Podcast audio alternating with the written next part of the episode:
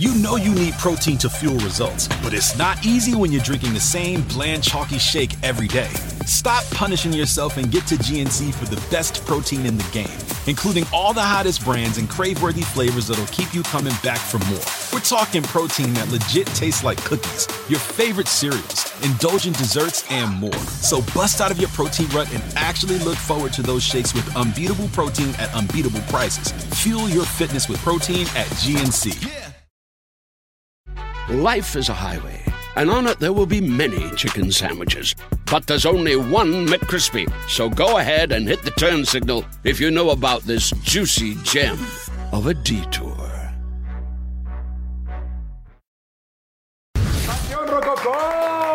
Jefe, voy a dejar la escuela, me voy a dedicar a la música. Tengo ahí todavía de recuerdo mi, mi pase automático a la UNAM para diseño gráfico, ahí lo tengo. No quería que fueras músico, pero quería que fueras diseñador. ¿Qué onda? Nos dan el zócalo para hacer este- esta, esta presentación y bajando el escena después de toda la vitoreada. ¿Cómo ves, viejo? Muy bien, pero ¿ya cuándo te vas a dedicar a algo en forma? No. Y de repente mi hijo voltea y dice, ¿vas a estar con Sebastián Yatra? Quiero ir. A mí hágame un examen de One Direction y sé todo de todo. ¿Dejaste tomar? Dijiste, ¿hasta aquí? Sí, me cansé, me cansé de- de- del exceso. ¿Cómo sales ileso de una presentación de 30 mil personas donde está la euforia y todo? Hay daños emocionales, hay daño colateral y pues te vas, te pierdes, ¿no? ¿Recuerdan algún momento muy peligroso? Una mesa de billar, así donde había todo lo que te puedes imaginar. Había para hacer pan de sobra, güey. Vamos a hacer pizza, güey.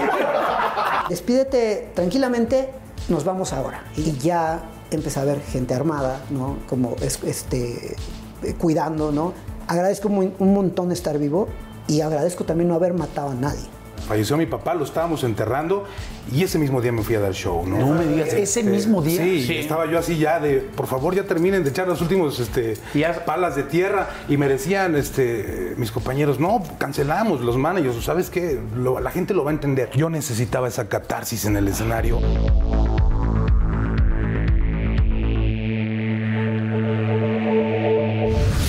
Pues bueno, un episodio más muy especial, pero muy, muy especial. Fíjense, nueve discos de estudio, dos discos en vivo, tres foros sold, sold out. Esto es algo que tenemos que platicar, es una locura, algo verdaderamente histórico. Este, 28 años de trabajo, todo esto se suma para ser parte de la historia más importante de uno de los países y de los idiomas más importantes, del rock y del ska en español, de las bandas pues verdaderamente emblemáticas y más importantes de la historia de este país. Estoy hablando por supuesto con Dr. Shenka, con Gorri y con mi querido Paco Barajas, Panteón Rococó. ¡Qué chingón! Estén aquí, Paquito, Jordi. mi Gorri. ¡Qué chingón! ¡Qué locura lo que ha hecho Panteón! Pero además dices, puta, sí, este, eh, qué, qué cañón. Sí, güey, pues son 28 años. 28 ha sido una locura de trabajo, ¿no? Sí, se ha ido como el agua. No, ha sido intenso, ha sido pesado, pero también ha sido como muy ligero en muchos sentidos, muy disfrutable. Entonces eso ha hecho que estos 28 años hayan sido de mucho trabajo, pero alegremente, ¿no? O sea, que, creo que es lo que ensalzamos de todo esto. Ahorita los estaba escuchando antes de que arrancáramos la plática. Este, pues, estaba al ladito de donde estaban ustedes. Qué buen relajo, qué buena vibra, qué, buen- qué buena hermandad de cuates. Y porque es muy difícil que una banda esté tanto tiempo junta con la mayoría de los originales y que hoy siga echándole, pues echando las cosas que están pasando. Ahorita lo del Foro Sol es una locura, Paquito. Fue un. Sí, bueno, esa es la culminación, digamos, que llevamos hasta ahora, después de 28 años, que eso fue en realidad la celebración de los 25, pero como nos agarró la pandemia, acabó siendo de los 27 y medio. Y la verdad, atrás de los Foros Sol, pues hay palacios de los deportes, hay, yo creo que no nos falta casi ni un venio de la Ciudad de México y varios del mundo, ¿no? Tratábamos de hacer ayer con Misael, con otro miembro de la banda, un cálculo de cuántos, cuántos shows hemos hecho, cuántas horas hemos estado, y son miles y miles y miles de horas de nuestra vida que hemos estado encima del escenario. ¿no? Sí, porque el, el 15 aniversario fue en el Palacio, ¿no? Así el es. 20 fue en, en, en En la arena. arena. O sea, como que como el que tal- 10 fue allá en, en En el Faro de Oriente. Faro de Oriente, En el Faro de Oriente, que hay hasta un disco grabado ahí, o- es. porque es el, el- el disco del Faro de Oriente. Y este, entonces, como que ha sabido muy bien Panteón cómo ir trabajando y cómo ir subiendo. Yo quiero platicar de la energía, mi querido Gorri. No me quiero imaginar eh, cuando se toca la carencia, lo que es estar arriba de un escenario y ver a. ¿Cuántas? 40 mil, 50 mil personas brincando con toda esa energía. Es una locura lo que, lo que transmiten. Sí, lo que transmitimos y lo que recibimos, porque también es una, una cuestión de ida y vuelta y luego es lo que nos sucede que no podemos bajar, o sea, estamos, llegamos al camerino y, y estás con una energía tal que quieres eh, que no se termine, dices, ya, ya tocamos dos horas y media y todavía queríamos seguir más, ¿no? Entonces es, es difícil, pues eh, los músicos, eh, compañeros, lo deben de saber, ¿no? O sea, que, que cuando termina el show es, eh, es bien difícil terminar con la adrenalina que se genera porque la energía es de ida y vuelta, ¿no? Y para nosotros es eh, sumamente gra- gratificante ver las sonrisas de las personas, ver que eh, salen del venue y todavía también quieren seguir como con ganas de más, ¿no? Creo que nuestra misión es esa, ¿no? Hacer feliz a la gente y, y es muy importante para nosotros recibir toda esa energía. De las últimas veces que nos vimos, no nos hemos visto en festivales y así, pero de las últimas veces fue en otro rollo, que fue todo un hito, ¿no? Lo estábamos platicando ahorita este, con mi querido Gorri, que fue todo un rollo de cuando fueron a otro, a otro rollo, porque pues no era normal que una banda fuera a un programa de Televisa y era como, oh, como si estaban rompiendo. Eran otros tiempos, eran otros tiempos y había mucha estigmatización al respecto, la- tanto los medios, pues como el rock también no estaba tan abierto como lo es ahora, con tantos géneros musicales, con tanta cosa, y sí nos representó, a nosotros nos representó una diatriba interna en la banda, eh, pues no te podría decir casi casi que de pleito, pero sí había Hubo posiciones voces que no querían ir por ningún motivo. Y, y- y, eh, yo era una de ellas en ese momento y, y cuando aceptamos ir dijimos, bueno, la única condición que siempre ha puesto Panteón Rococó para ir a programas de televisión a tocar es hacerlo completamente en vivo. ¿no? Y creo que otro rollo estaba en la, en la cima, en la, en, la- en la cúspide, ¿no? De, de- de de tener a todos los artistas que estaban en boga en ese momento. Me acuerdo haber visto ahí a Bon Jovi, A haber Will visto a, a- a este Justin Timberlake, ¿no? Un montón de Elton gente. John. Y de repente este, dijimos, bueno, nosotros vayamos y hagámoslo como, como lo vamos a hacer, ¿no? Dignamente. Entonces nos paramos en el escenario, hicimos lo nuestro y este...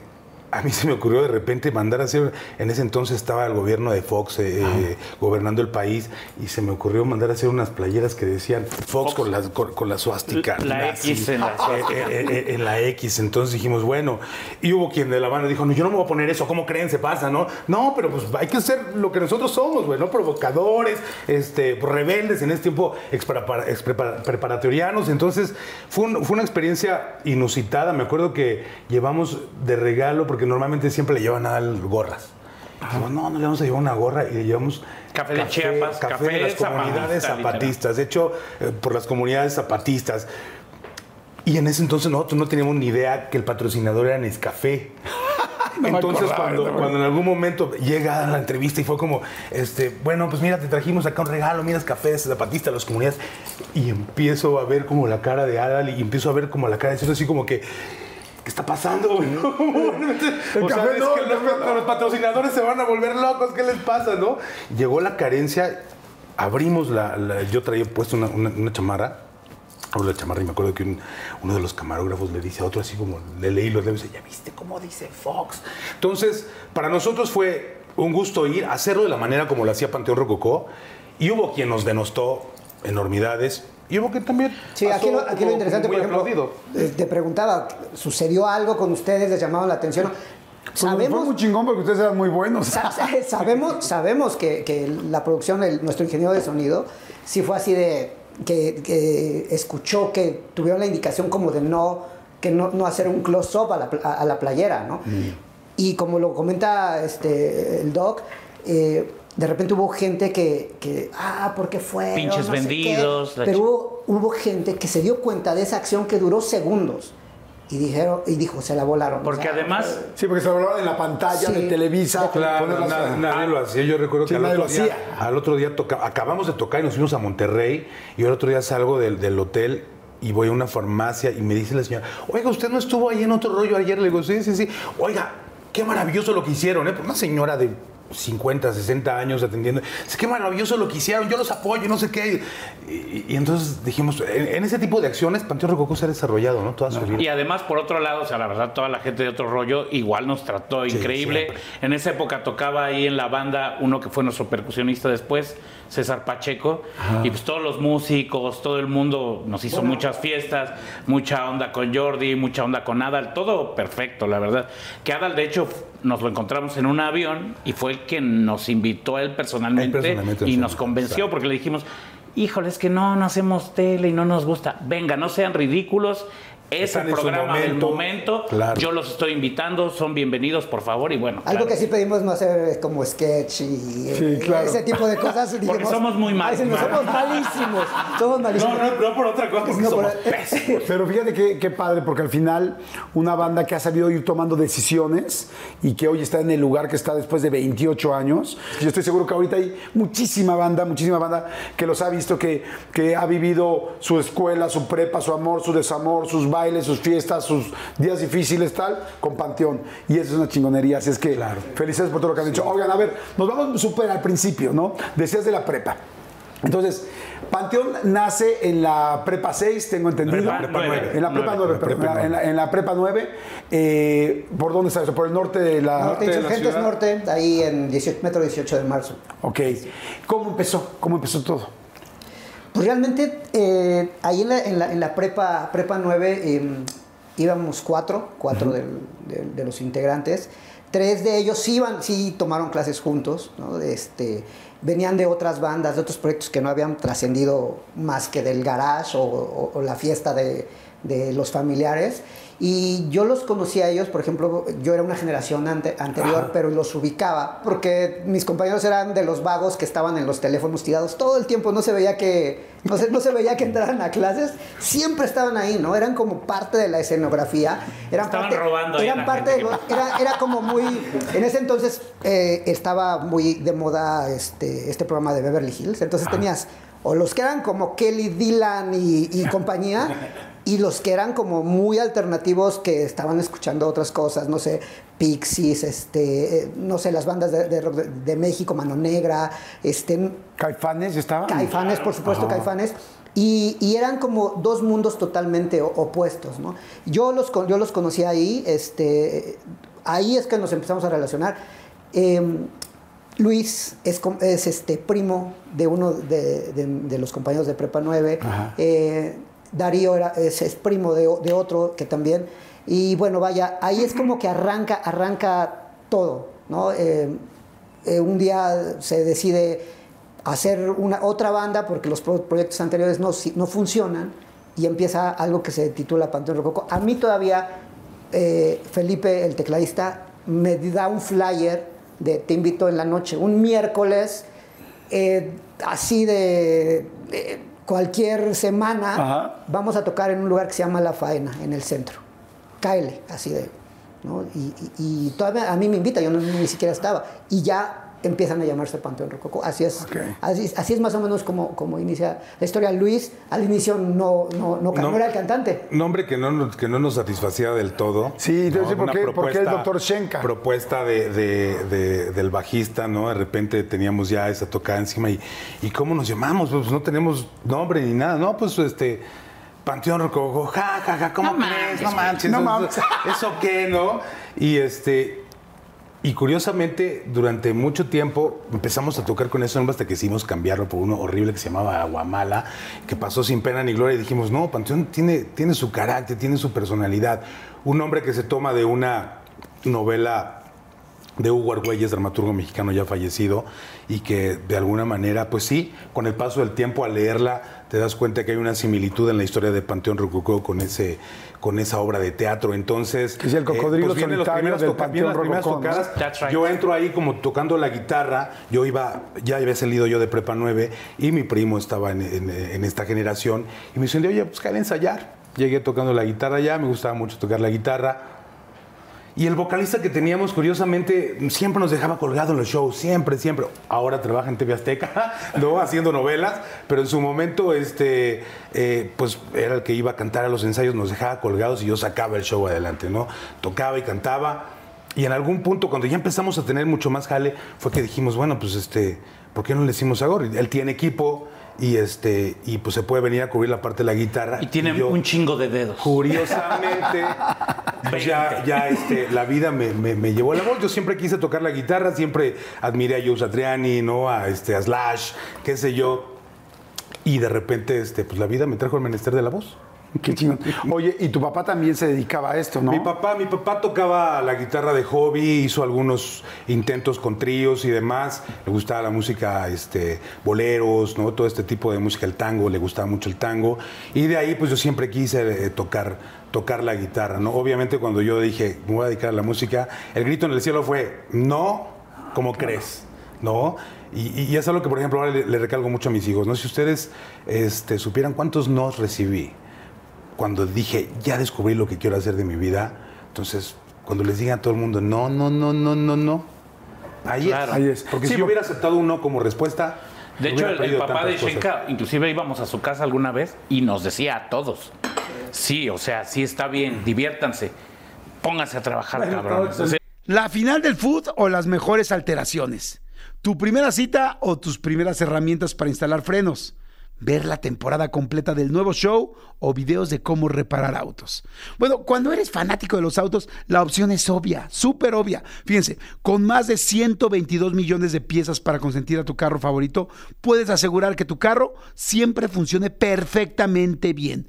Juegos de frenos, turbocargadores, luces LED, juegos de escapes, defensas, racks para el techo o motores. Ya sea que te guste la velocidad, la potencia o el estilo, eBay Motors tiene todo lo necesario para tu carro favorito. Además, a estos precios, quemas llantas y no dinero. Y con Guaranteed Fit de eBay, te aseguras que la pieza le quede perfectamente a tu carro a la primera. O si no, se te devuelve tu dinero. Mantén vivo ese espíritu de Ride or Die en ebaymotors.com.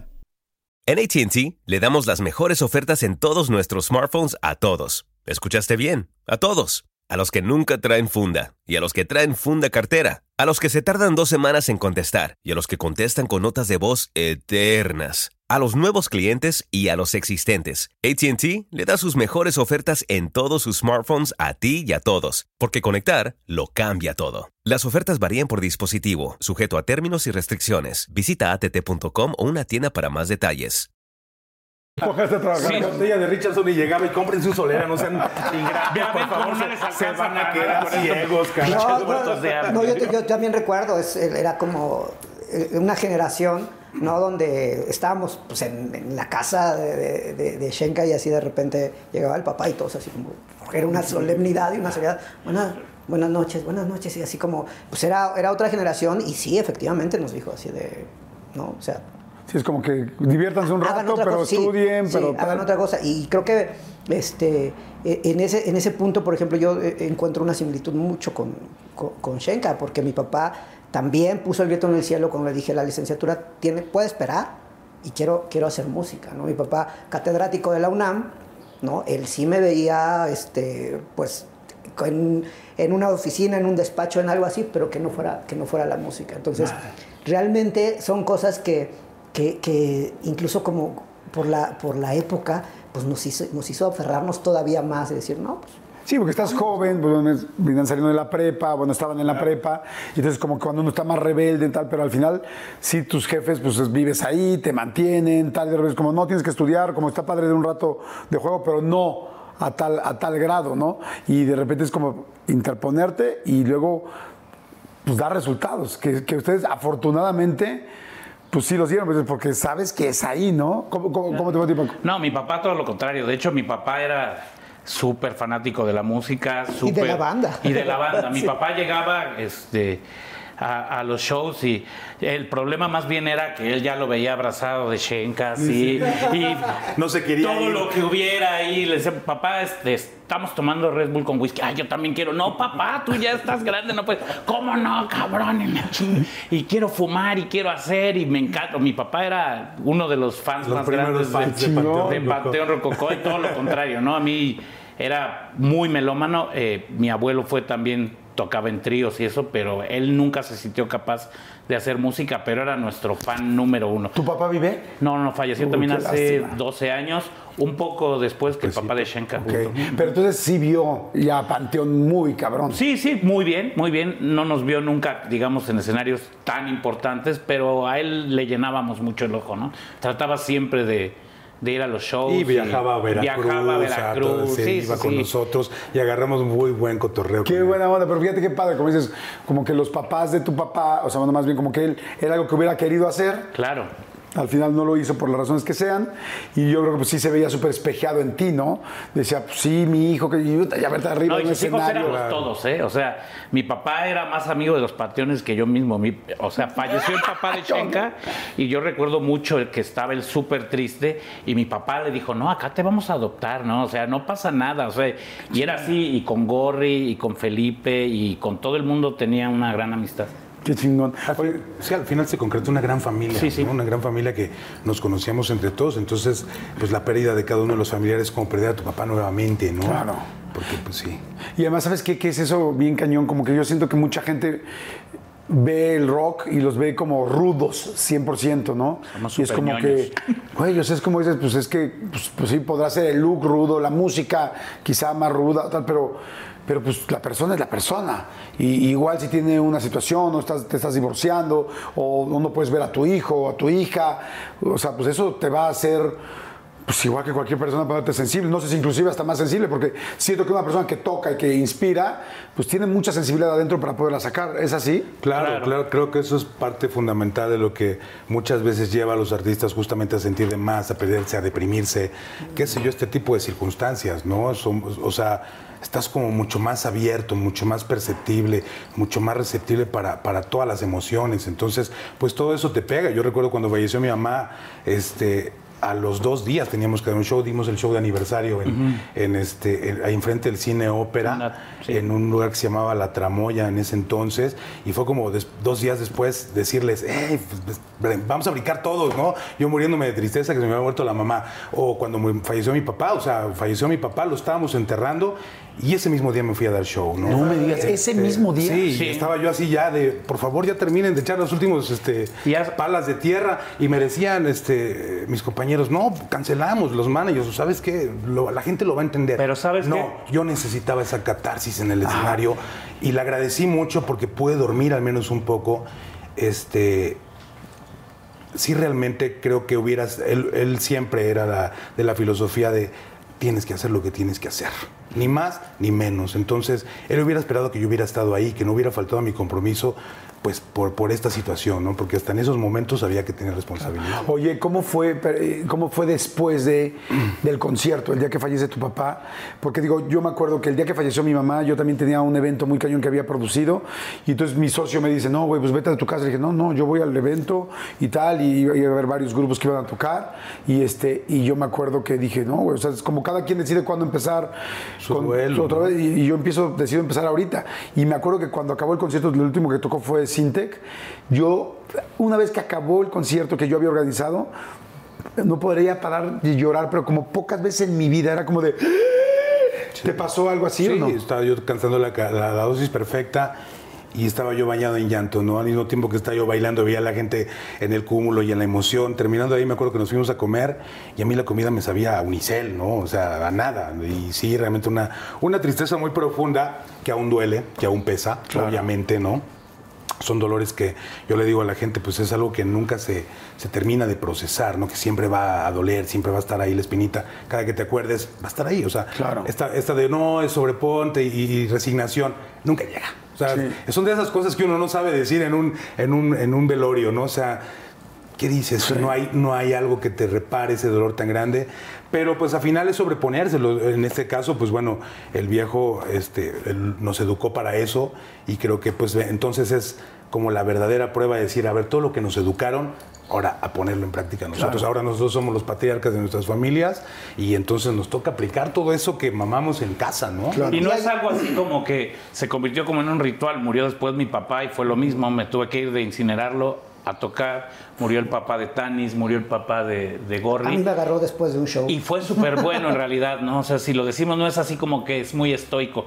Es algo que fuimos y recibimos todo el amor de la gente, el apoyo de nuestros compañeros, hicimos lo que amábamos. En mi caso, mi papá amaba lo que hacía y supongo que es igual para mis compañeros. Yo todo el tiempo pensando en mi papá, mi papá está acá y está feliz de que venga a hacer lo que nací para hacer. Sí, por, por en estas situaciones es bien curioso porque no existe un cansancio, ¿no?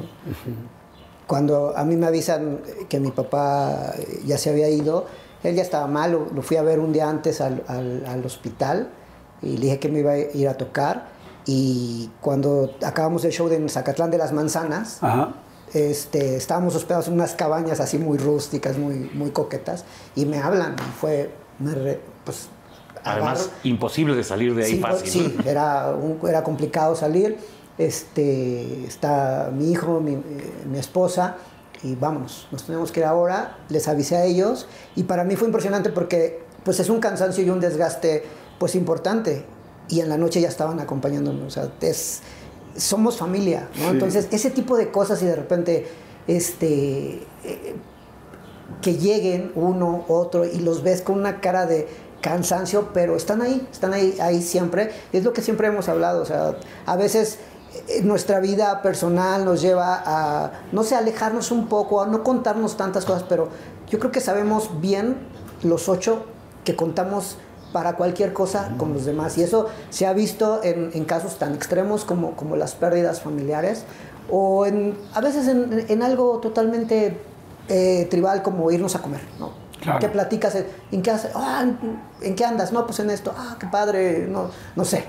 Cada, cada cuándo se ven eh, los ocho fuera de que tienen un ensayo o que tienen una tocada. Pues fíjate que de repente llegó un momento en que sí también eh, nos veíamos seguido y creo que como todas las bandas de repente empezamos a pasar por baches, obviamente de, de, de, este pues de roces, de muchas cosas internas que se que son naturales, que son novias, ¿no? Eso nos llevó de repente a perder ya en, el, plano maduro de Panteón Rococó una, una persona que trabajó con nosotros desde el principio, que construyó esto y que desgraciadamente en, todos estos marasmos eh, ya no está con nosotros. La perdimos en el sentido pues de ya no está tocando con nosotros, ¿no? Y que fue parte medular de este proyecto, como fue Irán Paniagua, baterista de la banda, y que su salida cimbró completamente eh, hasta sus cimientos a Panteón Rococó, ¿no? Plantearnos si queríamos seguir. A mí me llevó una depresión enorme que me llevó a retomar eh, caminos que, que- que ya había superado, como las adicciones, como el alcohol, ¿no? El de repente sentir que, que no tienes un respaldo ya en, en muchos sentidos. Creo que eso nos movió a nosotros hasta un punto que yo creo que en su momento ni él tiene idea de todo lo que lo sufrimos y todo el cariño que le teníamos en un sentido y que, y que nos hizo realmente refundarnos en muchos, en muchos sentidos, ¿no? Y de ahí, pues eh, ha venido siendo, creo que con el paso del tiempo, el podernos encontrar y el podernos ver, ya lejos también de dinámicas de trabajo, sino más como recién nos fuimos a comer y fue una comida maravillosa, donde incluso fue como la broma, ah, paga la empresa, güey, o sea, somos los patrones, cabrón, disfrutémoslo, ¿no? O sea, hemos pasado muchísimo tiempo, este, fregándonos el lomo para lograr lo que tenemos y creo que es muy estúpido lo que de repente los egos y las cosas eh, ajenas a Panteón, las distracciones ajenas a Panteón Rococó puedan generar y hoy por hoy creo que estamos en una etapa muy madura viviendo cada quien sus historias, cada quien su paternal, su, su, este, Paternidad. paternidad, perdón, y sobre todo este, disfrutando lo que tenemos en el escenario, que es algo divino y que realmente es magia lo que sucede ahí. ¿Qué les dijeron sus papás? Por verdad que estamos platicando de esto, ya dijimos que pues, no, no estaban tan de acuerdo, especialmente ustedes dos. Cuando dijeron, a ver, jefe, me voy a dedicar, no voy, voy a dejar la escuela, me voy a dedicar a la música, se llama Panteón Rococó, mi banda y tal. ¿Qué, qué te dijeron a ti, Miguel Gorri? Pues a mí. ¿Cómo fue el momento? Realmente eh, no fue que llegara en un, en un momento de decir, de, a partir de ahora, ¿no? Sino que fue muy, muy este.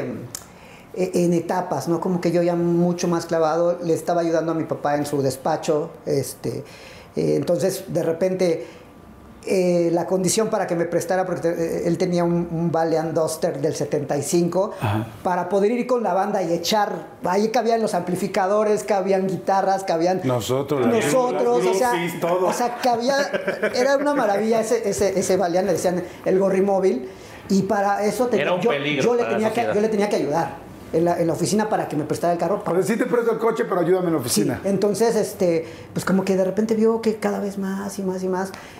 No le agradó, no le agradó, no le agradó nada cuando yo da- ya de plano, yo tengo ahí todavía de recuerdo mi, mi pase automático a la UNAM para diseño gráfico, ahí lo tengo.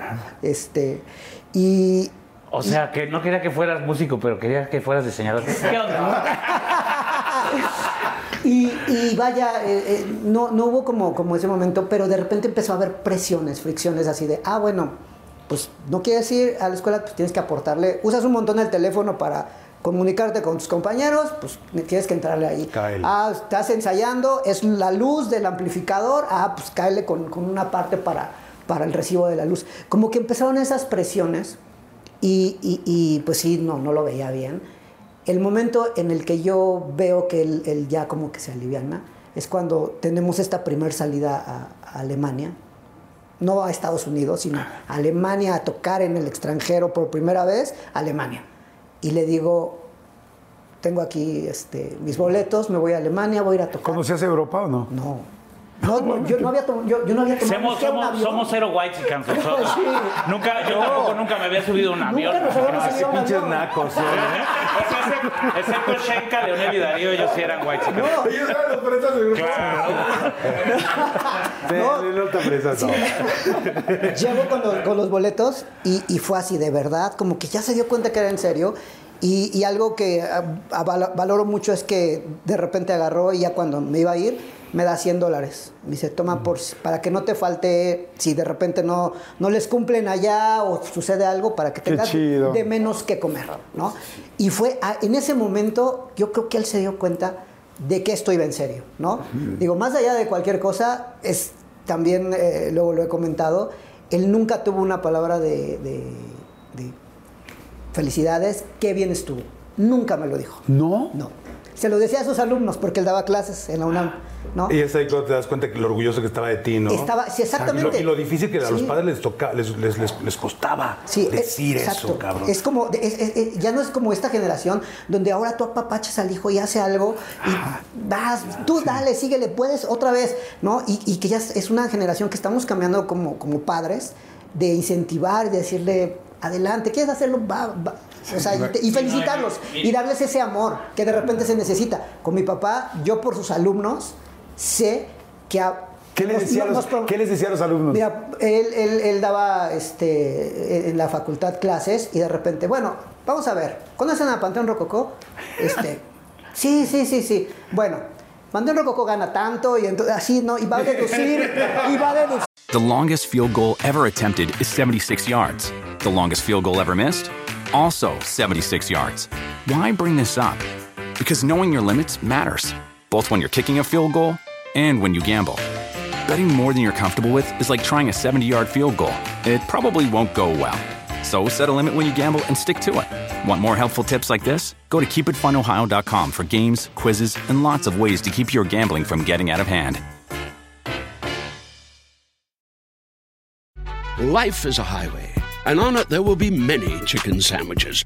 But there's only one McCrispy. So go ahead and hit the turn signal if you know about this juicy gem of a detour. decir esto. Y, ¿no? Y así, ah, y, y ponía- nos ponía como ejemplo práctico y no comentaba nada. Y, y de repente empezaba el rumor, rumor, ¿por qué tanto Panteón, no? Maestro, ¿le gusta Panteón? Pues más o menos, ¿no? Así como que decía, ¿no? Y ya de repente empezaba el rumor, no, es que relacionaban los apellidos, ¿no? De, de uno de los integrantes, y pues resultaba que, que era mi papá. De repente ahí tuvo el mote del, del maestro Rococó en la Facultad de Contaduría y Administración. Y, y- y vaya, este, incluso en el inicio nos asesoró, ya cuando esto se empezó a poner serio, fue a decir así, va, bueno, viene la empresa, tienen que hacer esto, esto, esto, esto, y, y les sugiero, les recomiendo que, que vayan por este lado, que se den de alta de esta manera.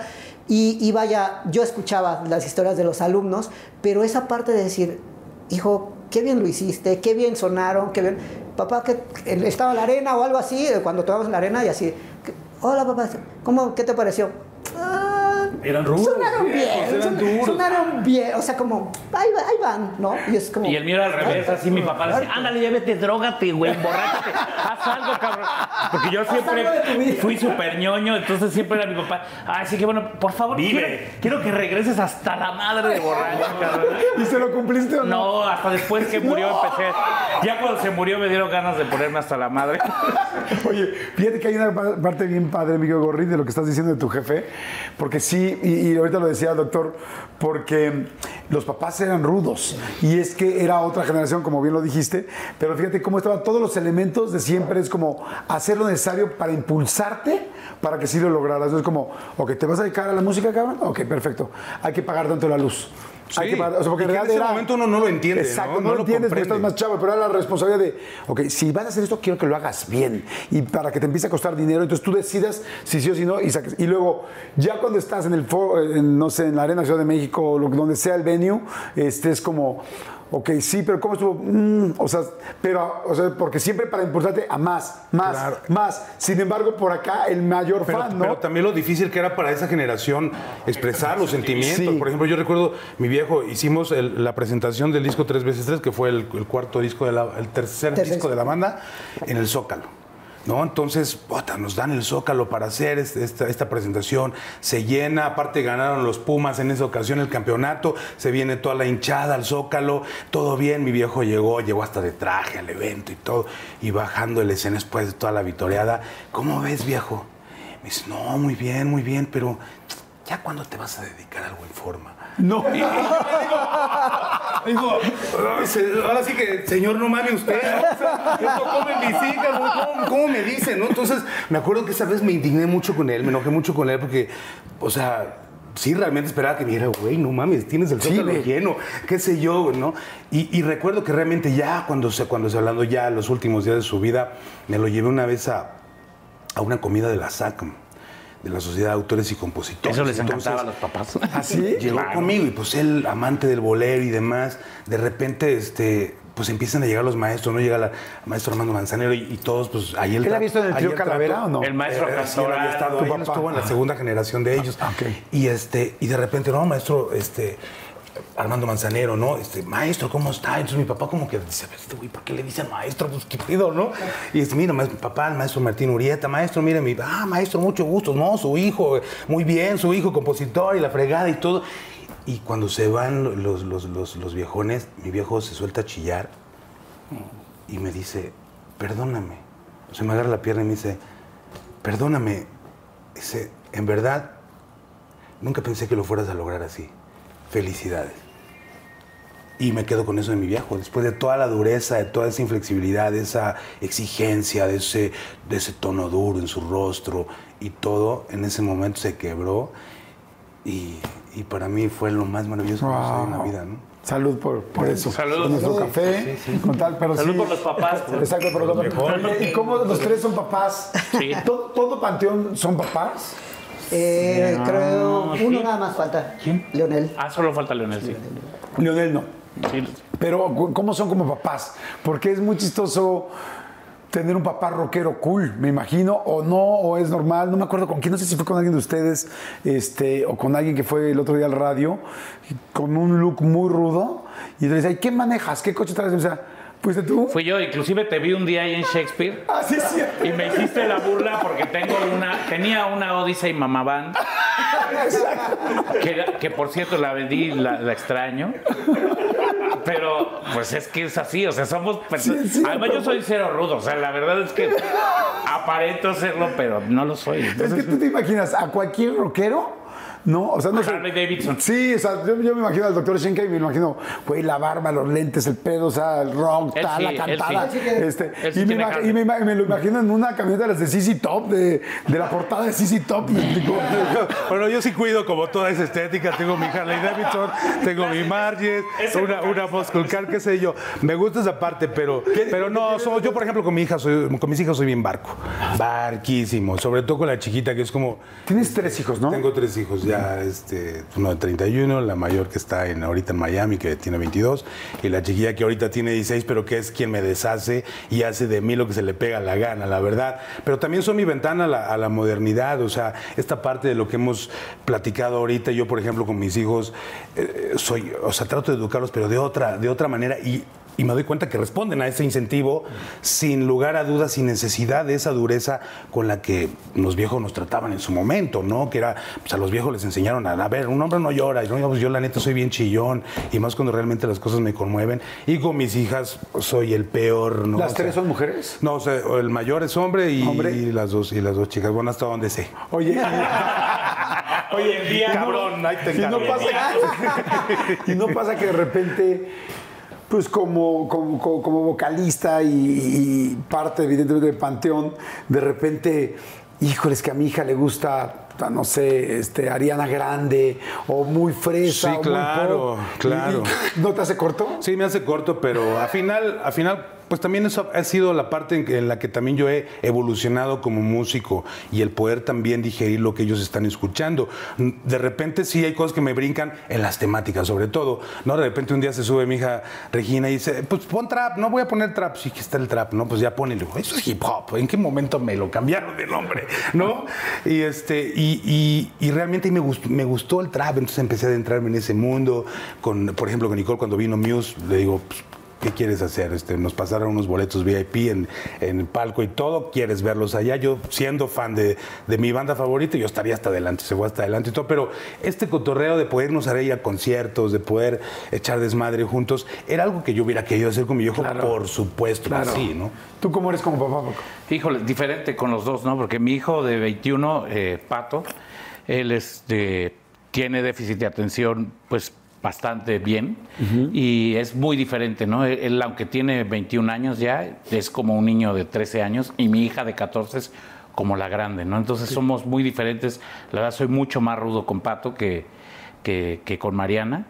Y bueno, pues no sé, ahora yo que tuve un papá súper dulce, a veces me encuentro siendo un papá muy duro y con la niña no, ¿no? Con la niña es igual, así súper este, súper clavado en todos sus gustos, en escuchar todo lo que me dice y me ha, me ha costado mucho más, la verdad, con, con mi hijo mayor entenderlo. Él, por ejemplo, es súper reggaetonero.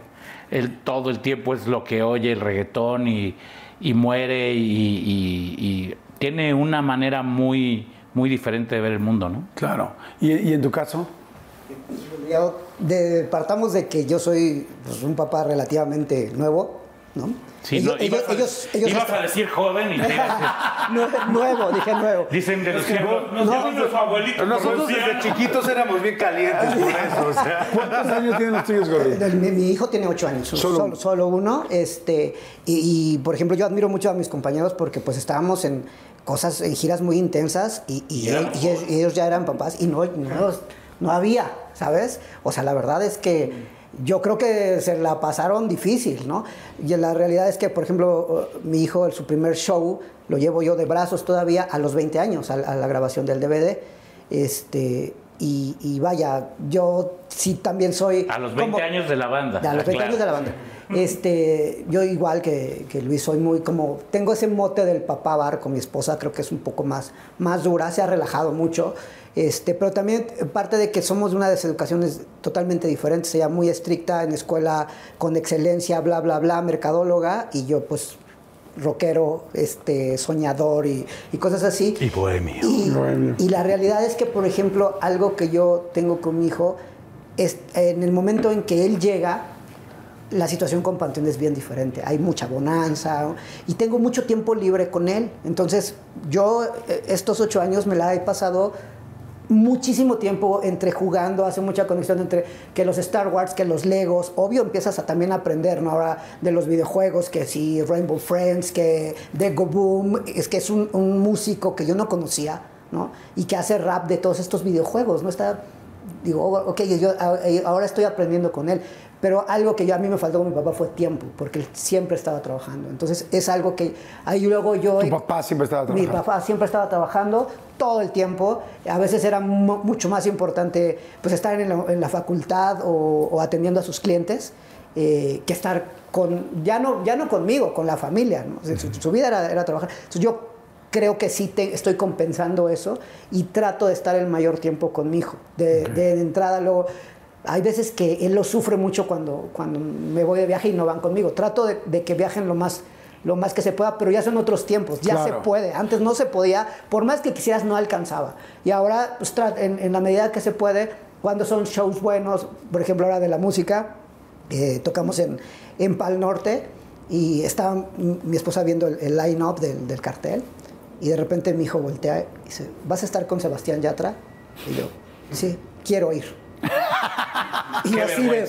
¿conoces a Sebastián? Ay, sí, Luciano. claro. Y, em- y empezó a cantar. Ay, empezó a cantar. Y, de- y todavía dice, ¿y puedo llevar, a, eh, puedo llevar a mi amiga? Porque también le gusta. Y yo, sí, espera, espera, espera, no, o sea, esto pídemelo, pero... Gorri, tienes no. que empezar a ser más duro. Ya. No, y digo, yo con esa parte yo eh, no tengo ningún problema. Eh, él ahorita está este, estudiando batería y de repente eh, las canciones que le gustan es- son las que toca y digo, mira, sacan, ya, o sea, ya tira, o sea, si vas a hacer pop, si vas a hacer Claro. lo que sea. Tú dale, ¿no? O sea, coño, Mickey, que esto no se paga solo, ¿no? Entonces, que, le- que- que- que- Oye, aquí hay, aquí hay luz que pagar y quieres saber y así a la misma, la Oye, misma. y vas a empezar a pagar el teléfono. y aquí claro. tú, Aquí tu era la amplificador, llamada de tus nos abierta amigos. luz. Claro. y, y voy a empezar a buscar la, la pierna. los viejos. o sea, Sí, no, yo en esa parte lo, lo- lo per- le permito mucho, digo, y también aprendes. Por ejemplo, yo no sabía quién, quién era Imagine Dragons, ¿no? Y de repente me llega con esas cosas y digo, oh, está padre. Entonces, su, su, su, su cabrón, espectro, sí. espectro, su espectro es muy amplio. Claro. Y, y- y digo, lo que te guste, pero... Qué chingón A mí hágame un examen de One Direction y sé todo de todo. Oye, qué padre. Oigan, ¿y la, y, la, y la prepa 9 no tiene, no sé, un patio cívico que se llame Panteón Rococó? ¿No sientes que debería, Un- un- güey? Sí, un laboratorio. Tendría que ser. Una- no especie de leyenda. Se llama ahí, Pedro de Alba, ¿no? Pedro de la Alba, Pedro de Alba, sí. Se debe llamar Patio Rococó. Yo creo que deberían de firmar la De, gente. de menos esa- la biblioteca se tendría que llamar este, eh, Panteón Rococó, no, no, no, al menos el puente que cruza Dice, del otro ¿para, lado. ¿Para qué la biblioteca esos güeyes ni leían? De hecho, debo unos libros. De hecho, Felipe dice De que hecho, no todavía. regresó los libros que pidió. Pero fíjate, fíjate que para, no sé para qué aniversario, eh, hicimos unas cápsulas este, con una televisora y dijimos, pues vamos a la prepa 9. Y hubo, en ese momento había un escándalo de, de acoso de un maestro, este, me- creo de química, que ya con mis ex compañeros de- de clase, pues este, dicen, oye, pues él nos dio clase, ¿no? Y no nos dejaron entrar porque queríamos hacer la cápsula en, en, este, en las instalaciones y dar un recorrido. Y estaba muy delicada la situación. Sí, dijeron, Entonces, no, pues, serán Panteón Rococó, pero no entran, pero para nada. ¿Nunca volvieron, nunca tocaron? Es que estaría muy chingón tocar adentro de la prepa. Imagínate que Panteón Rococó en la prepa 9 donde empezó todo. Uf. Hace, Sería- sería un- hace siete años menos. Y después del aniversario de Panteón del número 20, hicimos una gira que le llamamos la gira fugaz, que nos subimos a tocar al metro, nos subi- fuimos afuera de la Prepa 3, que Misael y yo estuvimos ahí, este, fuimos a la UAM, fuimos al Poli, fuimos, fuimos ahí, se terminó ahí en el estacionamiento de Prepa 9. Pero era una cosa totalmente orgánica, o sea, llegamos así con ni, ni amplificadores y a tocar en los lugares. Y justo en la Prepa 9 fue donde se salió de control y llegaron granaderos y llegó todo el mundo. Sí, estuvo, estuvo complicado porque pues al final empezó a, a, este, a correrse la voz de que están aquí, acá, acá, y de repente no sé cómo se enteraron. Pues alguien fue muy inteligente, dijo, claro que van a ir a la Prepa Van a 9. la prepa 9 y llegó el, el, este, el delegado en ese, entonces, en ese entonces llegó y sí hubo una reunión con él de, mira, traemos tres bocinas. Es, o sea, no traemos guitarras eléctricas, son acústicas, un bongo, un, un cajón Los peruano. metales. O sea, los metales es algo muy Y muy sencillo. petit, ¿no? O sea, no viene el tráiler para poner el escenario. The longest field goal ever attempted is 76 yards. The longest field goal ever missed? Also 76 yards. Why bring this up?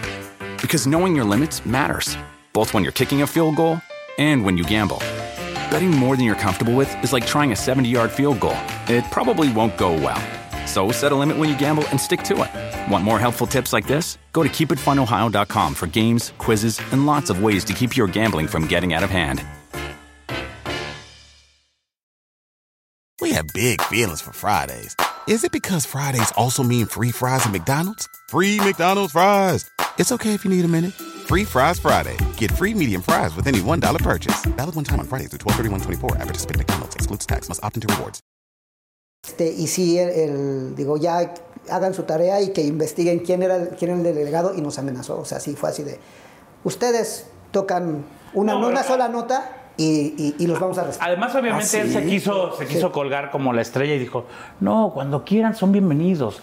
Les ponemos en la delegación un escenario y decimos, no, papito, eso te cuesta un billete. Ah, sí, Nosotros claro. queremos aquí estar para nuestra gente, no para levantar Sí, la no mano a ningún pinche político, ¿no? Claro, claro, claro, sino para votos. Oye, la, eh, la UNAM, tengo entendido, pues fue como muy importante. Es- es. eh, eh, sí, pero además en el momento del desarrollo de Panteón, ¿no? Porque creo que hubo una época donde no se permitían conciertos al aire libre en la Ciudad de México, pero Ciudad Universitaria es independiente. ¿Cómo fue? Correcto, justamente cuando nosotros nacimos como banda estaban prohibidos los conciertos en la Ciudad de México. Pocos chicos lo saben ahora, ahora que disfrutan de Vive Latino y tantos festivales. En su momento estuvo, no había. ¿Por qué? ¿Por qué, por qué Esto fue? Después de un concierto de concierto de Caifanes en, en la, en la Venustiano Carranza. Este, hubo ahí un zafarrancho y en ese entonces estaba de gobernador Espinosa Villarreal, estaba de regente de la ciudad y prohíbe los conciertos. Entonces, bueno, obedeciendo ahí de repente a llamados de gente como Santa Sabina y demás, empezamos a tomar que el estadio de prácticas de Ciudad Universitaria, que la plaza de rectoría, que el CCH Azcapotzalco o el CCH Vallejo, sí, entonces a partir de ahí fue que empezamos como a generar este pues eh, Junto con muchísimas bandas. que yo digo siempre, esa fue el detonante del Vive Latino. Fue cuando entonces ya las empresas dijeron, ah, no manches, juntan un montón de bandas y ve la gente que trae, pues hagamos un festival de esta magnitud, ¿no? Y creo que Porque ahí fue, fueron de las primeras fue bandas que el juntaban comienzo. tanta gente. O sea, la- Exacto. su conexión con la gente es muy cañón, que ahorita vamos a platicar eso, pero perdón, te interrumpí. Sí, entonces, pues bueno, ahí la, la- la universidad toma un papel importante en la vida de Panteón Rococó, obviamente desde la parte estudiantil. Luego ya siendo partícipe de estos movimientos y un punto coyun- coyuntural que yo creo que, que- que- nos facilitó las cosas fue que en el momento que se viene la huelga de la UNAM, entra la Policía Federal en ese momento a las, a las instalaciones de CEU, eh, arresta a todos los compañeros en ese entonces, se los llevan a Reclusorio Norte y las organizaciones de derechos humanos organizan un concierto pues para su liberación afuera del reclusorio. Nos fuimos convocados a ello. ¿A tocar afuera del reclusorio? Junto con otras bandas, entre ellas este, eh, una banda de punk que se llama Tóxico. Y ahí viene nuestro primer contacto con Europa, porque resulta que había un scouter que venía de Alemania buscando una banda. En ese entonces buscaba a los tóxicos, después nos enteramos que venía buscando Perdón a a los tóxico. muchachos de la Tóxico. Perdón, muchachos. No llegaba a los atóxicos y había un, un- un hueco ahí entre bandas para tocar. Entonces, de repente, pues, ¿quién está completo? Atóxico no llega. ¿Quién está completo? Panteón. Panteón se suben a tocar. Pues de una, va. Tocamos, se armó el, el, el guateque. Muchos compañeros que, que- que estaban adentro escuchando hoy, que ahora están afuera. Entre ellos yo- uno que fue nuestro tipo,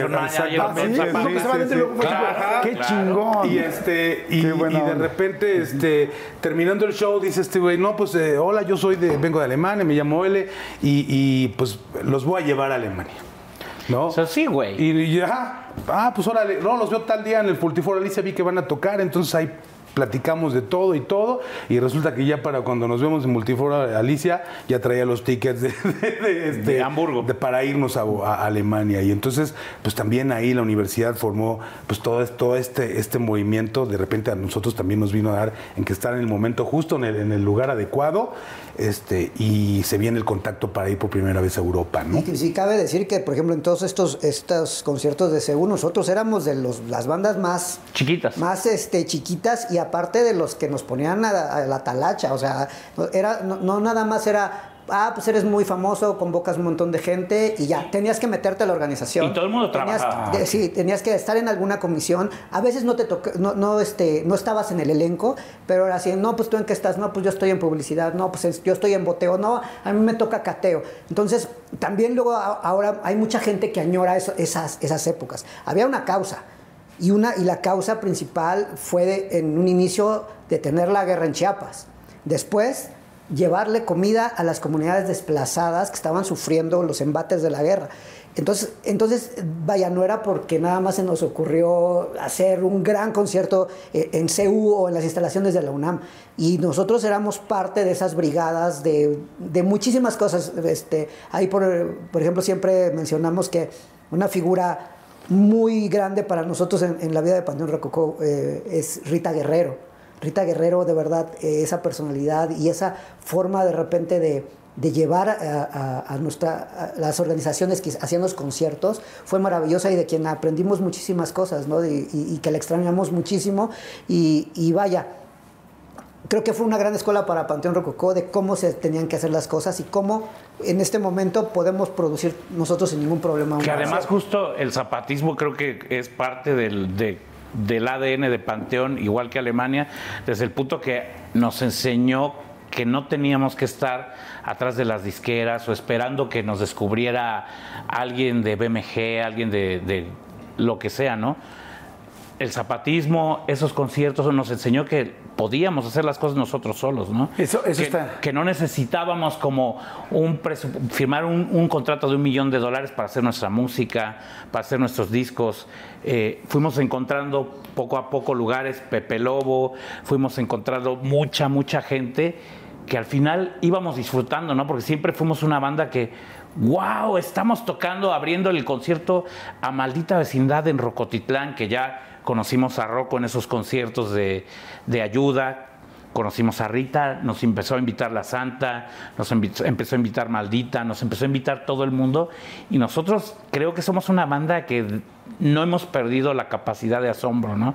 Esa misma asombro de tocar con R.E.M. en Suiza, de tocar de repente con, con las bandas más famosas de Alemania, con las bandas más famosas del mundo, lo tuvimos tocando con Maldita, tocando con Decadentes, haciéndonos amigos de Cadillacs, de todo el mundo y seguimos así, ¿no? Así de que, güey, ¿ya viste con quién vamos a tocar esta vez? Y en ese momento seguimos siendo niños, ¿no? Y seguimos viéndonos así de, güey, lo logramos, lo logramos, lo logramos. Y, y creo que eso es parte de una gran enseñanza de vida que viene desde ahí, como dice Gorri, de Rita, de Rocco, de Pato, de, de gente de, de todas las bandas, de La Lupita, de, de muchísima gente que hoy en día, pues, si volteamos hacia atrás, hemos tenido ese respaldo. Oigan, les quiero contar esto del nuevo Prius que está fantástico. Fíjense, es la quinta generación del auto híbrido, pues el más vendido y llama muchísimo la atención por su diseño totalmente nuevo. Es más atractivo, es más llamativo, está más fotogénico, está guapísimo, está increíble el auto. Tiene un estilo más moderno que rompe el molde con nuevas ruedas de aleación de aluminio y una silueta súper, pero súper fluida, preciosa. El interior es acogedor, está riquísimo y es único con asientos deportivos que te van a hacer sentir, bueno, preparado para cualquier cosa. Está increíble el nuevo Prius. Pero bueno, eso no es todo. ¿eh? El nuevo sistema híbrido enchufable le da un rendimiento mejorado y un aumento del 50% en el rango de manejo totalmente eléctrico. Imagínense, 50%. Bueno, este icono está ya de regreso con todas las funciones de seguridad y rendimiento confiable que ya conocen. Está fantástico. Así que visiten toyota.com diagonal español diagonal Prius. Toyota.com diagonal español diagonal Prius. Les va a encantar, van ver. ¡Salud! Qué bien todo este rollo, muy bien. Oye, es muy dura la fiesta. ¿Quién él y yo? Ñoño, tanto que me chingaban a mí que Que no chupas. y no- chupas y todo, y ahora los dos, mira, Bueno, sabes que yo la primera vez que tomé en mi vida fue a los 21 años. yo a los 25, papá. No manches, me chingaste. ¿También tenías papá alcohólico? Es muy. Ah, pues yo también. Es que ahí está, la- Por ahí- eso me tardé en tomar. ahí está la situación. Yo empecé a los 12 años. ¿A los 12? ¿Y te metiste en broncas con el alcohol? Sí. Llevo 5 años. así, Ok. Cinco años sobrio. Ya había tenido un periodo de sobriedad este, antes, Ajá. pero pues cuando se quitó el pedal fue Sí. estrés tremendo. Sí, mi papá, mi papá tomó 40 años, fue una locura. Y afortunadamente, y gracias a Dios, los últimos 10 años dejó de tomar y me regaló 10 años de su Chingones. vida. Fueron chingoncísimos Claro. los años. ¿Te pasó igual? ¿Dejaste de tomar? ¿Dijiste hasta aquí? Pues sí, me cansé, me cansé de, de- del exceso, sí, de todo, ¿no? De las noches sin fin, de alcohol, de drogas, de todo. Sí fue un momento coyuntural en mi vida y creo que todos los hombres en algún momento tenemos que tomar decisiones importantes acerca de nuestra salud y ver por, por, por el futuro, por nuestra vejez.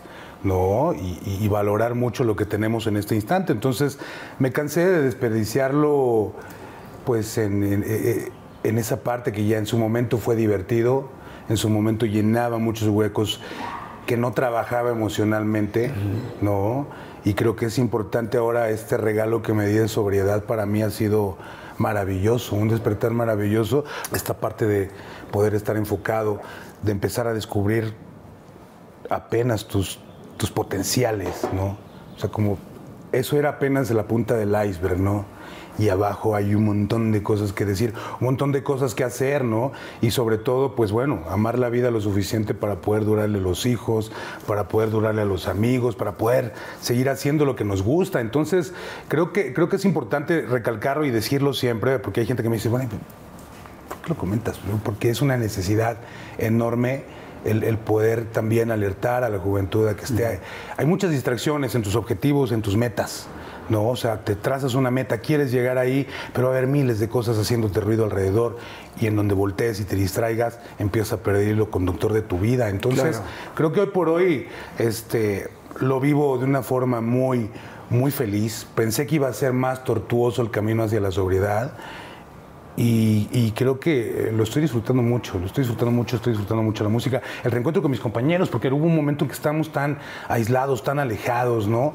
Y creo que en un momento importante y coyuntural también de la banda, que pues el público no se, no se, nunca se lo piensa, ¿no? Todo piensa que es miel sobre hojuelas, oh, qué chingón trabajo, estar allá arriba, que te aplaudan y demás. Tiene sus infiernos, tiene sus tristezas, tiene sus, sus momentos oscuros, ¿no? Y no estamos exentos, ninguna banda, por muy exitosa que sea, ningún artista está exento de esto, ¿no? Todos experimentamos en algún momento, siempre lo he dicho, ¿cómo sales ileso de una presentación de 30 mil personas donde está la euforia y todo? Hay daños emocionales, hay daño colateral y que si no lo procuras en tu, en tu espíritu, pues te vas, te pierdes, ¿no? Entre, entre un ah, abismo de muchas cosas. Entonces ahora creo que esta, esta, esta claridad me permite aportar lo que tengo que aportar a mi banda, lo que tengo que aportar a mis otros proyectos. Y me permite sonreír de una manera que no lo hacía hace muchísimo tiempo, ¿no? Empezar a perdonar cosas, trabajar en uno mismo, porque también, la, o sea, en, en casa con Panteón siempre pues, tenemos comunicación, juntas y demás, pero a veces la mugrita la dejamos de lado, ¿no? La barremos y la dejamos ahí en la, eh, abajo de la alfombra, ¿no? Y, y no, y a veces nos permitimos, como esta última ocasión que nos vimos, es como sacar todo esa parte, hablar, hablarnos al chile, ¿no? Y decir lo que nos gusta, lo que no nos gusta, para poder seguir direccionando el camino. A mí me gusta ver a mi banda como esta parte, desde los chicos soñadores de la prepa 9 y los que nos fuimos conociendo en el, en el- en el camino, y, y ver cómo orgánicamente fuimos buenos observadores de lo que pasaba alrededor, no darnos cuenta de que teníamos que ahorrar, que tener una infraestructura, de las primeras bandas de- de- de- del gremio, que teníamos un ingeniero, que decíamos, bueno, todos cobraban antes que nosotros. Todos, ¿no? O sea, lo primero era, bueno, terminaba un show, nos pagaban y qué, este, no, pues que necesito cuerdas de guitarra, pues vas para las cuerdas, no vas para esto, no que una boquilla, no que este, Ahora queremos cañas para el ingeniero de ¿no? luces, queremos de Sí, monitores, exacto, queremos de- ¿no? Y te vas haciendo la infraestructura. Eh, compramos nuestro primero backline para no estarlo rentando, por ejemplo, ¿no? Y cuando fuimos a Europa, dijimos, bueno, estamos viniendo todo el tiempo acá, pues, ¿por qué mejor no compramos un backline? Evitamos el sobrepeso y aquí, pues, ya con la corriente de, de 220 de allá, pues ya no pasa nada. Y cuando no estemos aquí, que alguien se encargue de rentarlo, de darle mantenimiento y le damos un giro a la cosa. Nos fuimos haciendo esa infraestructura de una oficina a un lugar de ensayo importante para, pues, poder tener privacidad, intimidad de decidir, tomar decisiones, de firmar contratos y muchas cosas que, que nos han permitido ahora proyectar esto del 28 de octubre, por ejemplo, ¿no? El decir, bueno, ahora no lo queremos hacer con ninguna empresa, ¿qué les parece si pues ahora nosotros le inyectamos la concierto del Parque Bicentenario. ¿no? Y el poder proyectar estas cosas, eh, eh, eh, darnos cuenta, por ejemplo, lo comentaba también hace, hace un tiempo, eh, un momento que, que jamás te pones a pensar en la muerte. Jamás piensas que esto en algún momento se puede acabar. Hoy, aquí y ahora en este instante, ¿no? Entonces, pasó una situación con, algún compañero baterista que, falleció en, en Guadalajara, amigo, este baterista de una gran banda, la Nana Pancha, y eso nos hizo pensar a nosotros, bueno, híjole hermano, nunca hemos pensado en esto, ¿qué quieres hacer cuando, cuando si algo pasa en un tour, ¿a quién quieres que se le hable primero? Este, ¿Cómo quieres que lo manejemos? Este, no tienen la certeza. Entonces deci- decidimos un día, platicábamos de eso y como a la semana siguiente teníamos un broker de seguros este, dándonos asesoría de, a ver, un seguro de vida. Si Panteón Rococó nos saca de nuestro entorno familiar y nos pasa algo en el trayecto, Panteón Rococó tiene que responder por eso con nuestra familia. Entonces, también dormir como tranquilos en un sentido, si esto en algún momento se termina por una circunstancia así, yo tengo la plena seguridad que mis compas van a ver por mis hijos y van a ver que les toque lo correspondiente a ese rollo. Entonces, el, también saber manejar esos egos, independientemente, por ejemplo, a mí que me toca ser el vocalista y que me toca ser el frontman de la banda, pues obviamente tengo más exposición. Pero en el trabajo panteonero somos todos los que tomamos decisiones, somos todos los que aportamos. Who needs an alarm in the morning when McDonald's has sausage, egg, and cheese McGriddles and a breakfast cutoff? Ba da ba ba un porcentaje en muchos sentidos y, y eso lo aprendimos de- desde bien chavitos. Entonces, el que de repente no tenía facilidad de palabra, pero era chingón para los números, entonces se dedicaba a los números. No, no pues yo administro, no, pues yo, este, yo checo la parte del merch, no, pues a mí que yo soy más bocón, pues a mí me toca la de los medios, ¿no? Y así por el estilo. Entonces, el distribuir esos trabajos también nos ha permitido sentirnos parte de un proyecto integral todos, que eso no pasa con muchas bandas. En uno es uno es el chido, otro es el chido, dos, tres y los demás pues ya fungen como pues como músicos acompañantes, aunque siempre fueron de la banda, ¿no? Entonces, y acá creo que esa parte es, es- es, este tiene un peso importante en nuestra en nuestra organización. Y, y eso nos ha permitido pues tener una solidez ya de 28 años. Eso, eso es lo que estás diciendo, me parece, ahorita que estaba- te estaba escuchando, dices, claro, o sea, es con, con esta democracia, con esta unión, con esta madurez también que ha costado 28 años y mucho trabajo en medio, pues se puede sostener una banda de este nivel, ¿no? Ahorita hablaban de los momentos oscuros y difíciles de Panteón. ¿Cuál fue el momento más difícil y por qué era tan difícil? Hay varios. ¿Qué, No, qué- no, qué estaba pasando? Yo creo que cada quien pensará en uno. Yo ahorita estaba oyendo hablar de alguna vez que nos peleamos con unos nazis a golpes en Alemania, cuando salió este compañero, etcétera, etcétera. Hay varios. Sí, no, yo, yo creo que, por ejemplo, una de, la- una de las cosas que estuvo muy fuerte en, en- en- en Panteón fue precisamente este de la, la fiesta imparable, ¿no? O sea, de repente... Es culpa del Guadañas, que, quiero que- decirlo. que lo veíamos como muy, como muy normal, muy natural. Es lo que... Déjame hacer un paréntesis, perdón que te interrumpa, este, mi amigo Gorri. Nada más. La fiesta normalmente del rock y de las bandas exitosas, bueno, al nivel de ustedes, ¿realmente es tan hardcore como nos la imaginamos? Eh, No, no es- drogas, groupies. ¡A huevo! ¿O no es cierto? No, sí es no, cierto. yo creo que... Yo creo Es cierto, que- es cierto y no. Es cierto y no, porque también, eh, digo, dentro del entorno sí éramos una banda muy, muy fiestera. O sea, imagínate estar en Europa y era de, bueno, ya se acabó la botella de whisky, pues que pidan otra. Y era todos en el escenario en algún momento, en esa, en esa vorágine y todo, ¿no? Pero también en otros puntos éramos bien, Bien tranquilos. tranquilitos, ¿no? Sí, O sea, por, sí, por ejemplo, en el caso de Europa era, llegó un momento donde ya ahora lo ves hacia atrás y era, era recuerdo una botella del Doc, una botella de, este, del tecladista, una botella mía de, de, de- Jack Daniels. de Jack Daniels. O sea, Y- cada quien una cada quien botella. una ¿Por concierto? Y una, sí, y una para los demás. Y, y eran alrededor de 30 fechas todos los días. que era cuando mi compadre todavía no chupaba. O sea, No, sí, entonces, e- e- ese, ese Eran tipo... alrededor de 30 fechas. 30 fechas seguidas. Entonces eran Nuestro récord era, fueron 54. 54 fechas en 56 días. Entonces ahí yo también empecé a tomar porque estábamos bastante cansados. Es que de verdad era imposible, ¿no? Lo ve uno con neta, los compañeros mariachis, con los músicos que tienen que tocar diario, que a veces es fácil juzgar y dices, ay, todo el- es para aguantar. O sea, Sí. no hay manera de aguantar sobrio eso. Sí, y al, al final cualquier, cualquier sustancia te presta un servicio. O sea, El Red Bull. el, este, digamos, eh, hay quien es introvertido, pues te echa un traguito pues para, para relajarse, incluso hasta las este, sustancias ya más fuertes, ¿no? O sea, para despertar, este, la, la coca para relajarte, la, este, la ganja. La mota para ¿no? dormir. Entonces, de repente, eh, cuando ya no lo necesitas y de repente es, bueno, ahorita no estoy tocando. Estoy y- en mi eh, casa, Estoy en mi casa y, y hay muchísimos pretextos, muchísimos distractores. Es así. Eh, yo la, de las últimas eh, épocas fue así de, ah, pues es que voy a hacer una carne, pues vinito, ¿no? Y, y de repente era pues, dos, tres. O sea, ya no había como, como, como esa parte, ¿no? ¿no? No te das cuenta en qué momento te presta un servicio y de repente ya no puedes, no puedes parar. Que tiene que ver algo con, con la cuestión de la personalidad adictiva, porque puede ser el alcohol, puede ser la comida, puede ser el juego, puede ser el sexo. No, es que además me imagino, o sea, yo por ejemplo que veo eh, o los he visto en vivo y ves la gente, ves la adrenalina, ves todo el mundo en el slam brincando, tal.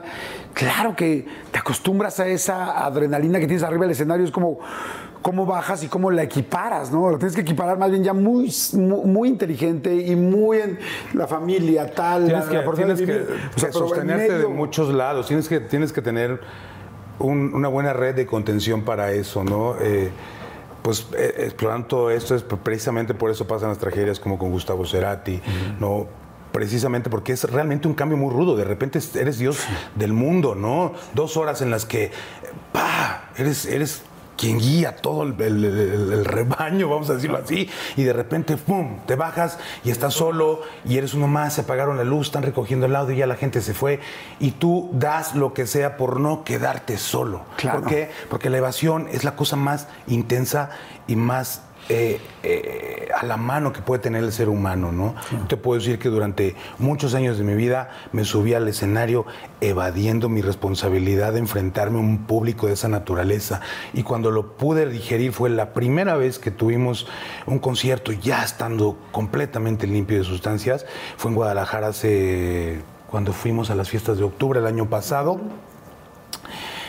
Y yo no me había puesto, pues ya llevaba yo algunos conciertillos ahí, pero eran festivales, poquito tiempo, entonces como que no me había representado todo ese daño espiritual y físico, emocional. Y de repente alguien del crew entra y dice, no, esa madre ya está la madre, como 40 mil personas ya están bien desesperados. Y en ese instante, cuando dice eso, a mí el chip me viene y dije, "Eh, no mames, ¿cómo lo voy a hacer? 40 mil personas. son- 40,000 estoy y yo- y yo sobrio, Eh, limpio. Y entonces volteo y veo la, la botella de mezcal y yo así te lo juro, era la botella era de como los Simpsons, así dije, ¿quieres que te beba?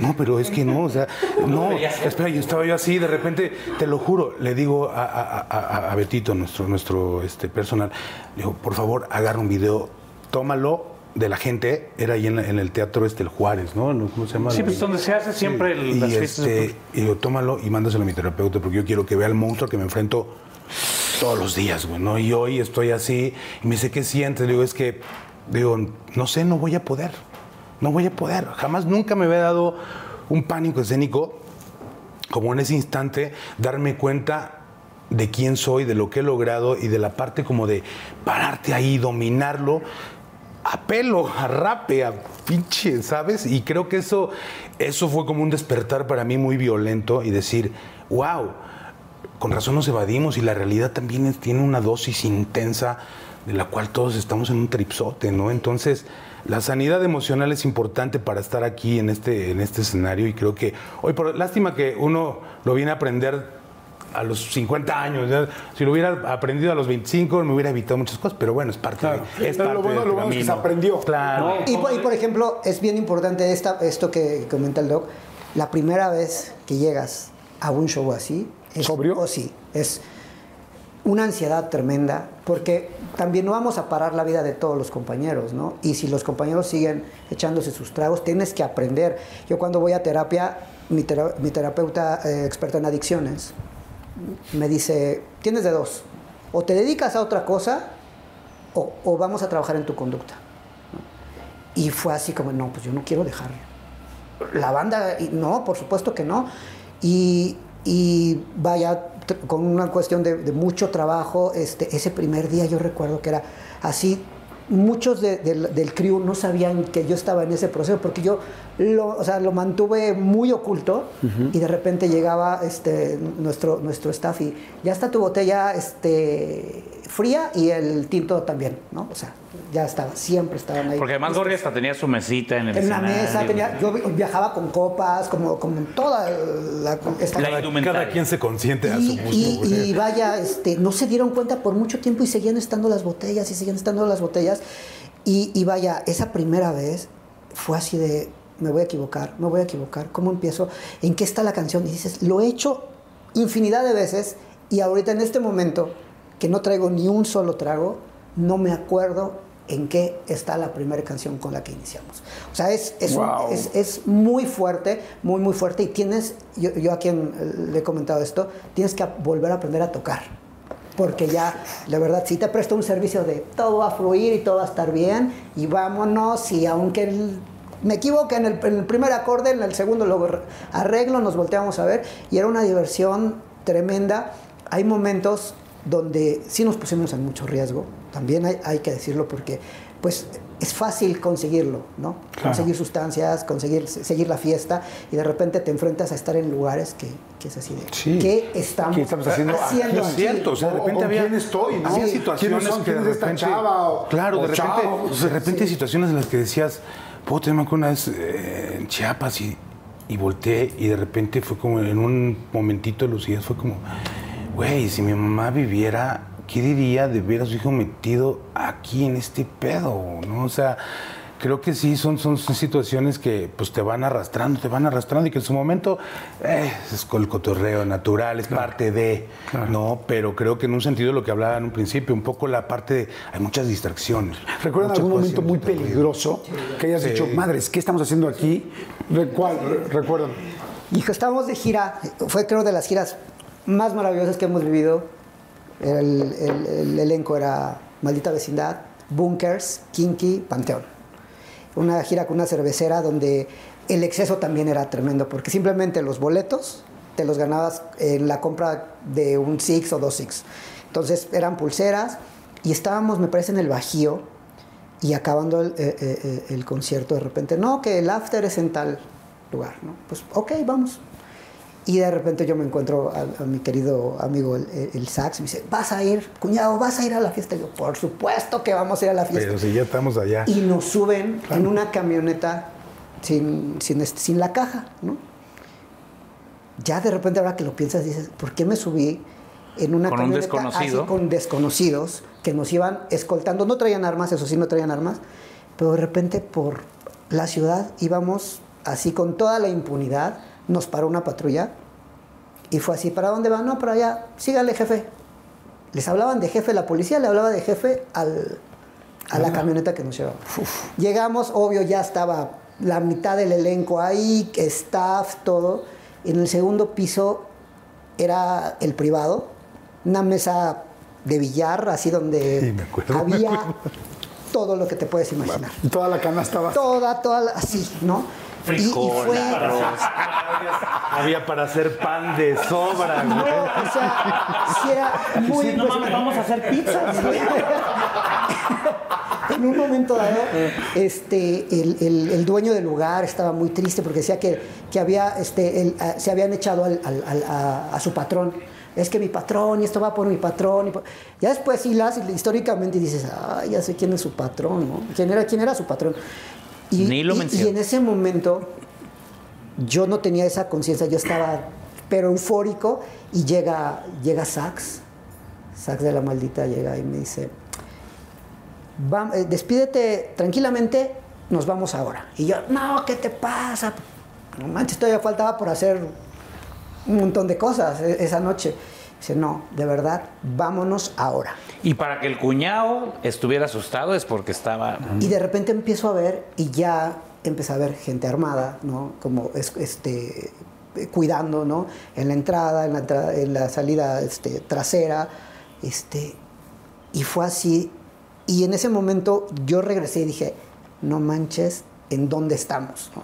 O sea, no, o sea, no, no había como, como, como medido el peligro y el riesgo que teníamos. No, pues nos despedimos y así, no los llevamos, no, ya pedimos un taxi, que no sé qué. Nos salimos, tomamos el taxi, vamos a decir que mañana tenemos un concierto y no nos podemos quedar porque eso iba para un par de días más. ¿no? Y, Guau. y, y regresar al hotel y decir, ¿en dónde estuve? Es, o sea, de verdad, sí es...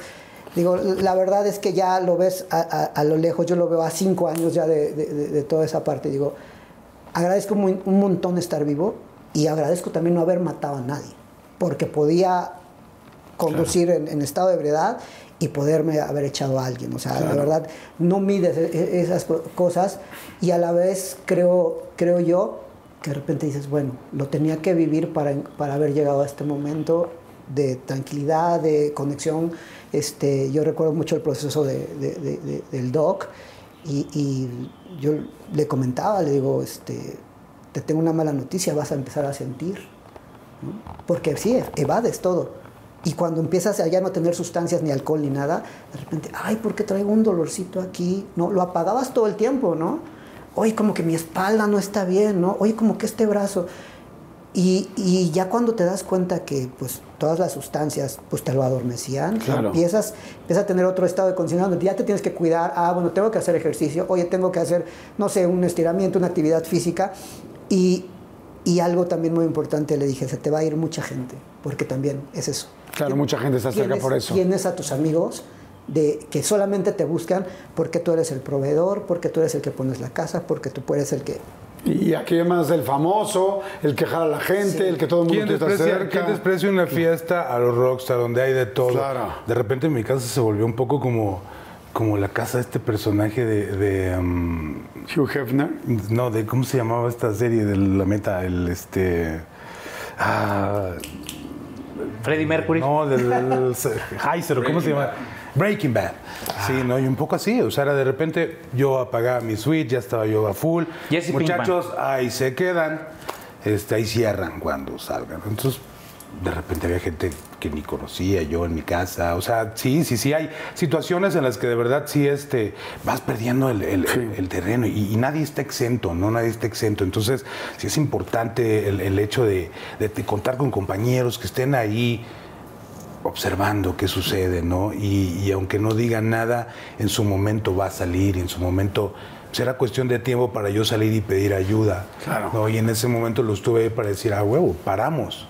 Todavía cancelamos giras en Europa, cancelamos giras en Estados Unidos y fue, tengamos todo, este güey tiene que sanar y después de eso continuamos. Porque bien también me pudieron haber dejado en el camino, ¿eh? Claro.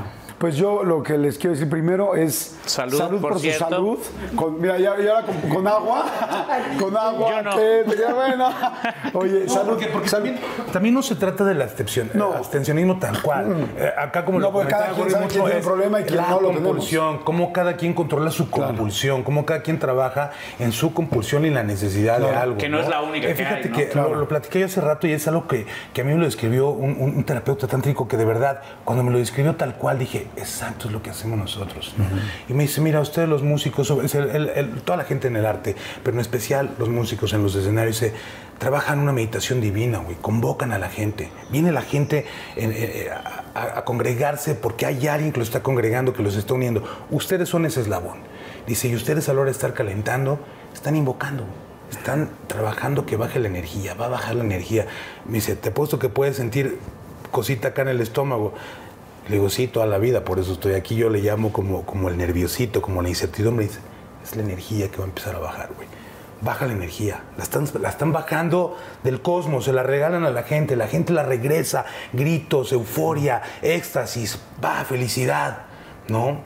Te bajas. Yo te voy a decir lo que haces. Te bajas y es. "Tss, No mames, estuvo buenísimo. Salud, ¿qué pedo? No, pues chico, ¿a dónde vamos a ir? Oye, nos están invitando. Sí, vamos para allá. Ustedes van, sí, también. Espera, papá. Quieren seguir ahí.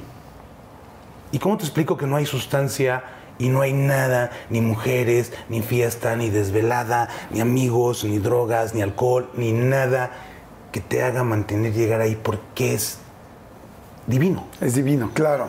Entonces, si tú no haces ese trabajo de bajarte del escenario, bajar.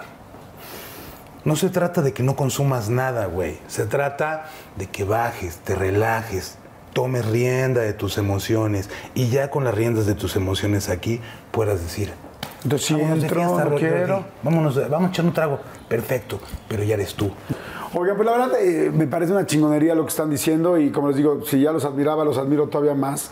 Y, y- y- y cambiando un poco el tema, quería platicar también de, de la conexión que tiene Panteón con la gente. O sea, hay muchas bandas, muchas muy buenas, muchísimas muy buenas, pero esta conexión que tiene Panteón con la gente, con la banda, con tal, realmente pocas veces en mi vida he visto algo, algo así. O sea, es algo impresionante. Paco, ¿tú por qué crees que se genera? ¿Cómo se ha generado esto? Porque es como, no sé, como que siento que que la banda se siente de Panteón, que la gente se siente uno más de los 8, 10, 11, según los que han sido según la época, que verdaderamente se sienten parte de Panteón Rococó. Y eso no es fácil que cualquier banda lo genere. Porque lo son, ¿no? En realidad, justo decía un amigo Cookie, un amigo colombiano alemán, que fue de los primeros con los que convivimos mucho y que nos llevaron de alguna manera a Alemania, en alguna entrevista que le hicieron dijo, es que Patio Rococó no tiene fans, tiene amigos. Y cada vez tenemos más y más amigos, ¿no? Y somos, algún tiempo renegamos como de esta parte de que siempre nos relacionaban como si íbamos a hacer un video, a ver, este, aquí está este basurero, este, ustedes quedan aquí, aquí, ustedes tienen este tipo como de, de, de personas de la calle, de personas muy barrio, no sé qué, y como que queríamos ser más como fobia, más ser como bandas, ser guapos, ser famosos, ser ricos. Y, justo nuestro manager, por ejemplo, de ahora, Kevin Lori, nos lo dijo, no, o sea, lo que es muy bueno de Panteón es que son como la gente, son parte de la gente. Ustedes lo que deben de hacer es abrazar esa parte de que somos pueblo, somos raza, somos nosotros. Íbamos al Auditorio Nacional, me acuerdo la primera vez que fuimos a las lunas y nos sentaron hasta adelante junto, junto a Silvia Pinal, If you went on a road trip and you didn't stop for a Big Mac or drop a crispy fry between the car seats or use your McDonald's bag as a placemat, then that wasn't a road trip. It was just a really long drive. Ba-da-ba-ba-ba. At participating McDonald's. junto, junto a todas las estrellas de Televisa y para nosotros siempre nos pedían fotos el ballet parking, este, los meseros, Era el como, la, el club de la acomodador. pelea, güey. Ajá. neto, neto, neto. Siempre, ah, no, tú pásate por acá. No. Y de pronto Ahorita te nos dimos el upgrade. O sea, yo tenía upgrade de, de aviones, este, porque un compa así de que, ah, no me te ahorita te paso el upgrade, no te preocupes. Ay, chingón. Y de pronto, pues, justo nos dimos cuenta, ¿no? Nosotros somos y vamos a seguir siendo, hoy en De día la lo decimos a mucha honra, somos de la raza, o sea, seguimos siendo, salimos casi todos de barrios populares. Yo nací en La Lagunilla, me crié en La Esmeralda, Campestre Aragón, San Felipe. Ahí anduvimos en La Guerrero, Rolando. Conocemos, somos súper chilangos, conocimos la ciudad, la ciudad. desde sus raíces, ¿no? O sea, no, no somos no somos pues white privilegiados, este, somos de la gente y hoy en día ya en la madurez estamos muy orgullosos de serlos, de conocer, tenemos, mensajeamos yo creo con, con muchos fans, cosa que nos ha dado muchas oportunidades y lo hemos valorado. Yo en la pandemia puedo decir que un fan de alguna forma me salvó la vida, Genos Espinosa, que me consiguió este, el oxigenador cuando me puse mal, No se lo consiguió después a mi madre, y es porque hemos tenido eso, ¿no? De pronto, pues tenemos como que amistad, hemos hecho gran amistad con mucha gente, Iván Guerrero de, de allá de, de Coahuila, este. Hemos, nos hemos permitido y ha sido un privilegio ser parte de la gente y lo vamos a seguir siendo. Y, y fíjate que sí tiene mucha razón en eso. Yo recuerdo cuando mi papá alguna vez se cayó y se fracturó la cadera y llegamos al hospital, entonces me deja mi hermana con él, lo meto cargando y este y se va a estacionar el auto y entonces me dicen, no, pues urgencias por acá, de este lado hay un montón de gente y de repente me dice un camillero así, tú eres vocalista de Panteón Rococó, ah, vete, pásate por acá, en corto, ¿qué le pasó a tu papá? No, pues esto, lo otro. Y como si fuera su papá. O sea, eh, y eso no tengo como agradecérselo, ¿no? En un sentido, este, más que lo invité a un concierto y demás, pero este tipo de cosas que, o sea, como que te ven y te sienten súper cercano, ¿no? Entonces, creo que ha sido mucho también la parte, a mí me pasó cuando, cuando la, vorágine de la venta de, de- boletos para Foro Sol, por ejemplo, ¿no? Y fue como, wow, mames, ¿qué está sucediendo? ¿Pero en qué momento pasó? Pues pasó en el momento de que Panteón Rococó ha sido una banda que ha estado en la calle siempre que la gente sale del metro y lo escuchas en el puesto de disco. Bueno, ya no, ya no hay puestos de discos, pero en su momento, ¿no? En la taquería, lo escuchas en, el- en la combi, lo escuchas en el antro, lo escuchas en el bar. Y, y siempre está como, como a piso, es parte de la historia de la ciudad un poco. Entonces, creo que esa parte y tener las canciones que tenemos, como La Carencia, que se escribió en el año 2000, 2002, tiene 21 años que salió esa canción y tiene una temporalidad exquisita, porque las cosas siguen estando igual que cuando Y sigo empezamos, levantándome ¿no? sin ganas de ir a trabajar. Exacto, ¿no? Y sigo este, viviendo en esta carencia, en la inflación, en este sistema capitalista que, lo, que nos agobia y que pues, se escribió hace 22 años y hoy por hoy tiene una vigencia que cualquier chiquillo la escucha ahorita y piensa que estamos hablando de su realidad, ¿no? Y esta parte, yo me gusta pensar que la gente cuando se va de un concierto, llega a su casa y viene cantando la caricia, a ver, ay, un momento, güey, estoy cantando mi vida. Tú oyes la música de Panteón y la oyes en todos lados y la oyes siempre en cualquier lugar. Y, y sí la oyes en el metro, en el tianguis, en la taquería o tal, pero también en, en la boda, en la fiesta y en el antro mamón. Sí, O sea, de repente es, es bien curioso que es algo que nunca me imaginé, que, que mi banda fuera a, estar, fuera a ser un estándar de bodas, ¿no? Entonces de repente está la boda con y de repente tan, tacarán, tacarán, y la gente, pa, y, de- Que y- baile, nunca- que cante. que baile, que cante, sí, claro. Pero yo como siempre les digo, quieren que cante, la este, dinámica es muy sencilla, que caiga el adelanto y ya hablamos Eso es muy incómodo, la verdad. ¿eh? ¿Te ha tocado estar en una boda? que- Sí, muchas veces, bodas de, de- de pero- 15 pero- años, de, de familia, cosas por el estilo. Y sí, pues es inevitable, ¿no? Es inevitable. Les pasa que llegan Sí. a, a la fiesta, No manches. Y es como, no manches, es Gorri. Sí, a mí me pasaba mucho, ¿sabes? Y, es como- y- y empiezan a tocar la canción o la pone el DJ. Pero así de, no, por favor, no. A mí me pasaba mucho en Mamarrumba. Antes me gustaba mucho ir a bailar Aquí a Mamarrumba. Y de repente, este, pues llegaba yo en algún momento, me veía el DJ y entonces pues, cortaba la salsa y ponía la carencia y yo, no, por Dios, no me hagas esto.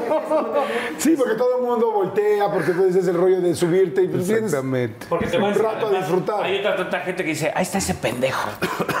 Y te empiezan medio a agredir también y no, Sí, no yo sentiría que ustedes, o sea, si yo, si yo tuviera que salir mega bien armado, con, con una mega armadura contra cualquier persona, yo saldría con ustedes. O sea, como, como, que, a, como que a los de Panteón todo el mundo los quiere, no necesariamente. No, no, No, no, o sea, no necesariamente habrá uno que otro que, Tenemos que lo nuestros diga, haters. pero ahora por, sí, tenemos nuestros haters también como todo el Pero mundo, igual los ¿no? queremos. Es que es, pro- es proporcional. O sea, yo creo que el crecimiento de la banda o de cualquier artista es proporcional a los haters. O sea, Es- si sí, eres sí. pequeño, este, no sé, mil seguidores, pues va a haber uno o dos. Y conforme crece, se, se, se hace Qué inteligente más. lo que acabas de decir. Hay, hay- hay algo bien chistoso que, que nos sucedió cuando, cuando, un poquito antes, con la dosis perfecta, que se coló a un acoplado pirata. Que alguien, en- seguramente en Tepito, dijo: Voy a meter la dosis perfecta con cuenta 9-7, con que Paulina Rubio, como, con Ricky como el Martin. Tarzan White Cal Music, haz de cuenta así, ¿no? O sea, acoplado donde venía OV7, Sí, este... La- O sea, la- la- la- quien y, y- la y planta. la dosis perfecta Y de la, ustedes. la dosis perfecta, sí. Entonces, llegó ese, ese disco, llegó a, no sé, yo creo a los rincones, la piratería en ese entonces física era una distribución tremenda. Y hubo gente que en nuestro público como que no le gustó, como que ya traían como algo con nosotros y eso los hizo enojar un poquito más. Cuando ustedes no habían decidido Nosotros nada no de eso. decidimos nada y de repente había momentos en que llegábamos a los conciertos y eran 20, 30, ¿no? Pero los 20 o 30 con de todo corazón empezaban, ¡Oh, B7! ¡Oh, B7! Pero era pero bien chido porque acabábamos de tocar y siempre nos encontrábamos con los OV7 en ficción ahí en Orizaba que estaban acabando sus shows No, también. o sea, Y a ellos nadie les gritaba Panteón, ¿eh? Oigan, vamos a ir, vamos rapidísimo a otro refil. Qué increíble está la plática. Gracias, Panteón. Muchas gracias por, por estar aquí. Vamos rapidísimo. Es, denle like si les gusta, por favor, compártanlo. Seguramente hay muchísima gente que quiere escuchar una plática así. Algo que es muy padre de estas pláticas es que además de admirar a la persona que, que tengo yo enfrente eh, o a la banda en este momento, es que siempre ustedes, lo que está diciendo cada uno, le está ayudando a miles y millones de personas que nos están viendo. Hay gente que se refleja con una cosa, hay gente que se refleja con otra, hay gente que se refleja con otra. Y van a ver en los comentarios, esto es algo, yo digo que el premio más rico de esta entrevista, que le agradezco muchísimo, primero a, a- a- a mi equipo, que hemos hecho un equipo de hermanos increíble durante 20 años, y, pues, y por supuesto a la gente, que es lo que lo hace posible. Yo lo que más les agradezco es los comentarios de la gente. Por favor, yo les pido que cuando salga esta entrevista, que la subamos eh, en línea, que chequen los comentarios de este canal, porque Puta, para mí ese es el premio más chido de este trabajo, ver los comentarios cada semana de lo que pone la gente, que evidentemente van a platicar muchas de las cosas y les van a comentar muchas cosas y lo que están haciendo sentir con lo que está diciendo cada quien. Vamos de volada al refil y regresamos. ¿Cómo, ¿Cómo nació eh, la dosis perfecta? ¿Cómo nació la carencia? La dosis perfecta la escribí yo, que me acuerdo era... ¿Quién pues, era esa mujer? Ni estaba... ¿Quién, quién- quién era, esa, do- es ¿quién era esa dosis Eso perfecta? es un mito hasta para nosotros, ¿eh? Hay, muchas, hay muchas que dicen, me, Hay la, muchas que se la me la aprecian". escribió a mí. Sí, sí, sí, sí. Y en realidad, en realidad, en Tú realidad, sabes quién eres, tú sabes quién en eres. realidad no te se la escribió a Gorri. Como Gorri me escribió a mi vendedora de caricias, por ejemplo. Y, este, y fue la, curiosamente, fíjate lo que son las cosas, ¿no? Cuando estás preparando un disco que tú dices, esta rola va a ser la efectiva y resulta que no da para nada y de repente la, que- esta se coló en el último. O sea, ya habíamos grabado casi todo el disco y yo la estaba tocando, me acuerdo ahí con el... La dosis perfecta, sí, ajá. Y era un reggae así muy, muy lento. De muy hecho, la empezamos a ensayar como un reggae super down. Ah, y, y dijo, oye, ¿esa canción qué? Este, no, no, pues, ¿y por qué no la van a meter en el álbum? No, no sé qué. La empezamos a trabajar, se revolucionó la idea. Recuerdo cuando ya cuando quedó como que no me convencía que fuera tan rápida y todo. Y mira, fue la que... Es que él no quería, él quería, él llegó con la idea con la banda con un reggae super down, Down. que sonaba muy chingón. Pero Misael justo dijo, hay que subir el tiempo a ver cómo sonaría, ¿no? La canción. Y nos encantó y a la gente le encantó desde el primer momento. ¿no? Sí, hay, hay como esa magia, ¿no? Porque efectivamente fue la última canción, ya teníamos todo el disco y de repente esa secuela al final y llega con una fuerza tremenda, ¿no? El caso, por igual, de, de Vendedora de Caricias fue lo mismo. ¿Cómo fue Vendedora de Caricias? Vendedora de Caricias. Yo voy a decir la primera historia porque es importante. Ahorita yo lo aclaro. Gorry siempre me decía en el autobús de gira en Europa, siempre hemos tenido un pequeño crush. Y siempre llegaba y me decía en la noche, finge que te importa un poco, que me pones atención, que es la primera frase de la canción. Y de ahí, o sea, enamorado de mí, no lo culpo. Eran frases que yo ya traía, yo ya traía en la cabeza. Y, Pero no se las decías, eso No, no. Claro que me las decía. Cuando Ay. estaba borracho, siempre Gorri, así como Javier Ibarreche, Gorri siempre borracho, saca su lado más Más, más romántico, digamos. Sí, no, e- esa canción, digo, fue un- una época muy dura de, de mi vida, la escribo yo en ese primer periodo de sobriedad, pero fue un momento de mucha tristeza que, que yo tenía. Y eh, muchos años viví sobre Calzada de Tlalpan, con vista donde estaban las chicas, chicos, chiques, ¿no?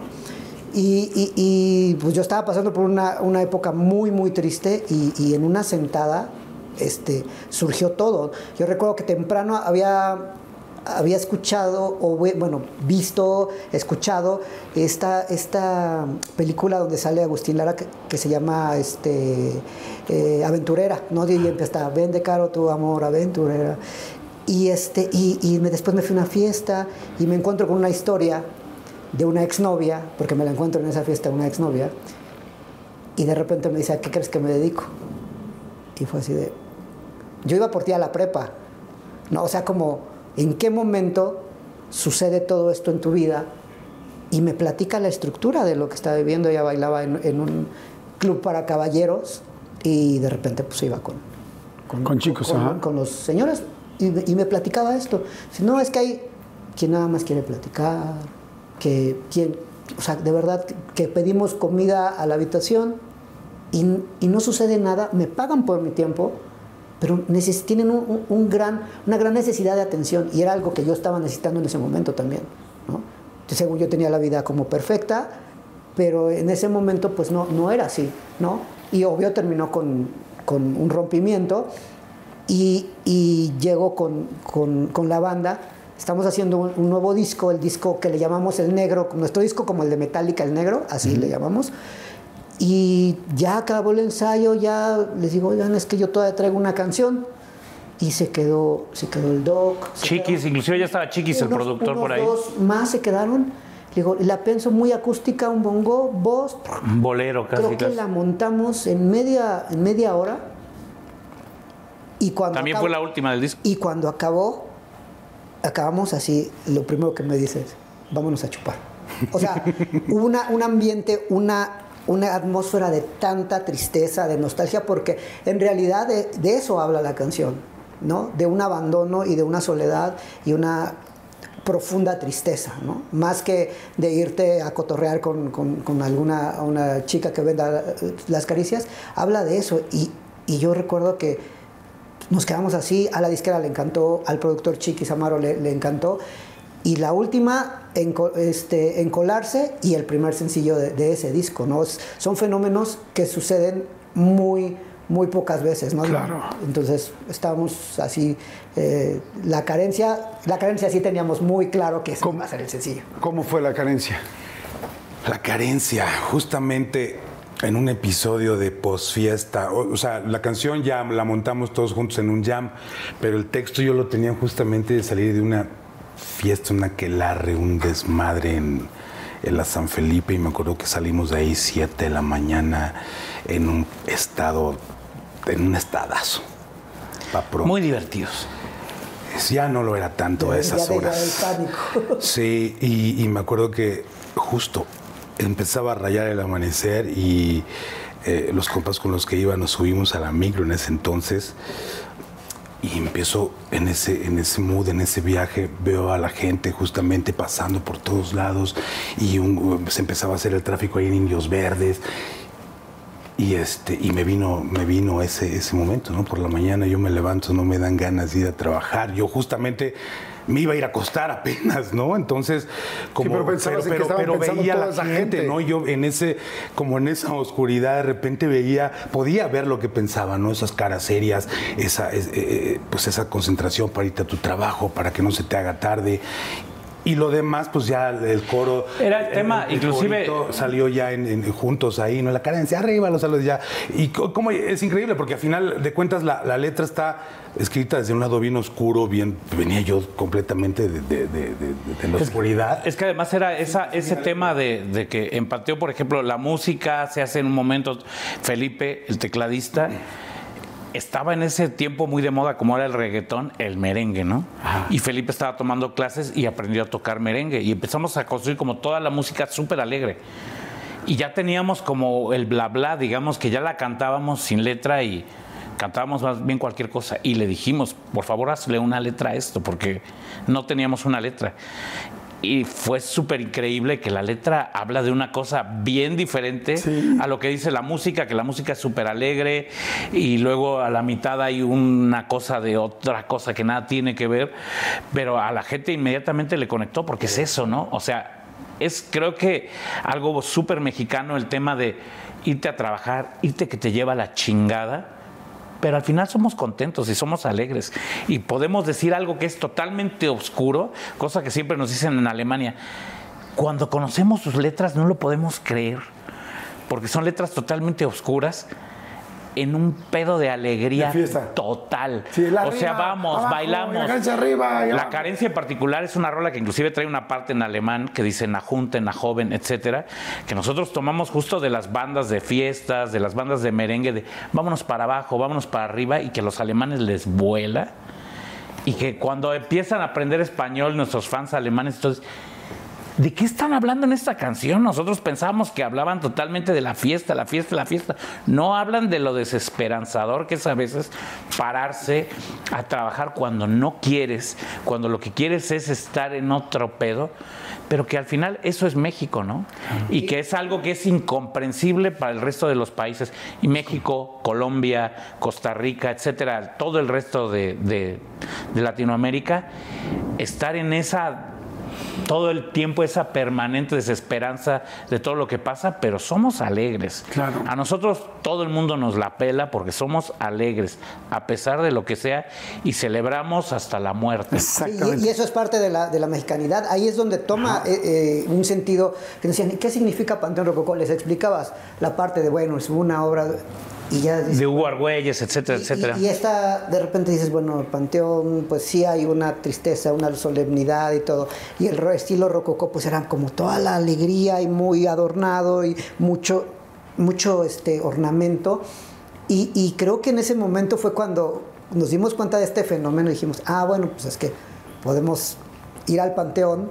Como todos los días hay alguien que va al Panteón, pero hagámoslo de una manera. Pero no es. Edgar, no es Edgar Allan Poe, es Hugo Argüelles. O sea, nosotros somos así, vamos al panteón a celebrar. Es Uruguay, ¿Quién más lo es hace? Ibargüengoitia, es este, Posadas, es toda esa cosmogonía mexicana, ¿no? De, de- de- de recibir también a la muerte con alegría, ¿no? Claro, está, está interesantísimo. Ahorita me quedé pensando en que les iba a preguntar de- del ZLN.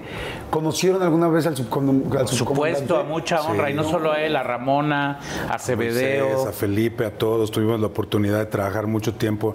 Éramos una banda que por lo menos dos veces al mes, dos veces, perdón, al año íbamos para, para las comunidades, trabajamos mucho de la mano con, con organizaciones, con el Frente Zapatista, eh, tuvimos la oportunidad de conocer al comandante Claro, en momentos álgidos de la guerra, también en momentos difíciles Eh, recuerdo haber ido en caravanas allá con, con Poncho este, Figueroa, justo bajista Santa Sabina.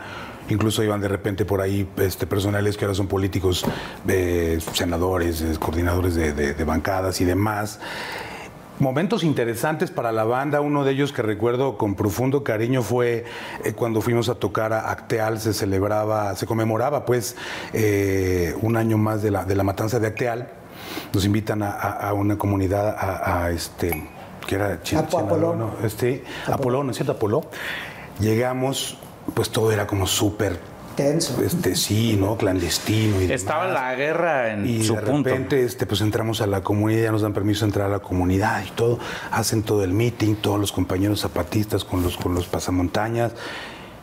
Y de repente ya cuando acaba toda la parte solemne, pues bueno, este, compañeros, ahora van a venir este Los compañeros musicales. de, musicales. De ahí le tomamos el nombre del segundo disco, Compañeros Musicales, porque nos llaman, vienen los compañeros musicales de Panteón Rococó, van a tocar para, para todos ustedes, para nosotros. Entonces, pues bueno, empezamos a tocar y de repente la mayoría de los compañeros, pues bueno, de las montañas zapatistas no tienen idea realmente de la cuestión como, como de la música comercial, pues obvio, ¿no? Y menos nos conocían a nosotros. Entonces, de repente, te- una, dos canciones y este y se para todo el concierto llega un comandante y le dice a ver compañeros este nuestros compañeros vienen desde muy lejos justamente a brindarnos alegría y a traernos un poquito a esta guerra que estamos sufriendo y demás.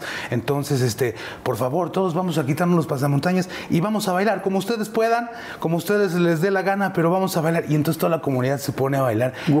No, y se- el momento que se quitan los pasamontañas, dijimos, pinche honor. O sea, Qué momento, sí, ¿no? sí, sí. Histórico. histórico para nosotros, nos cambió la vida justo para toda esa gente que a veces juzga el movimiento zapatista y creen que es algo fake.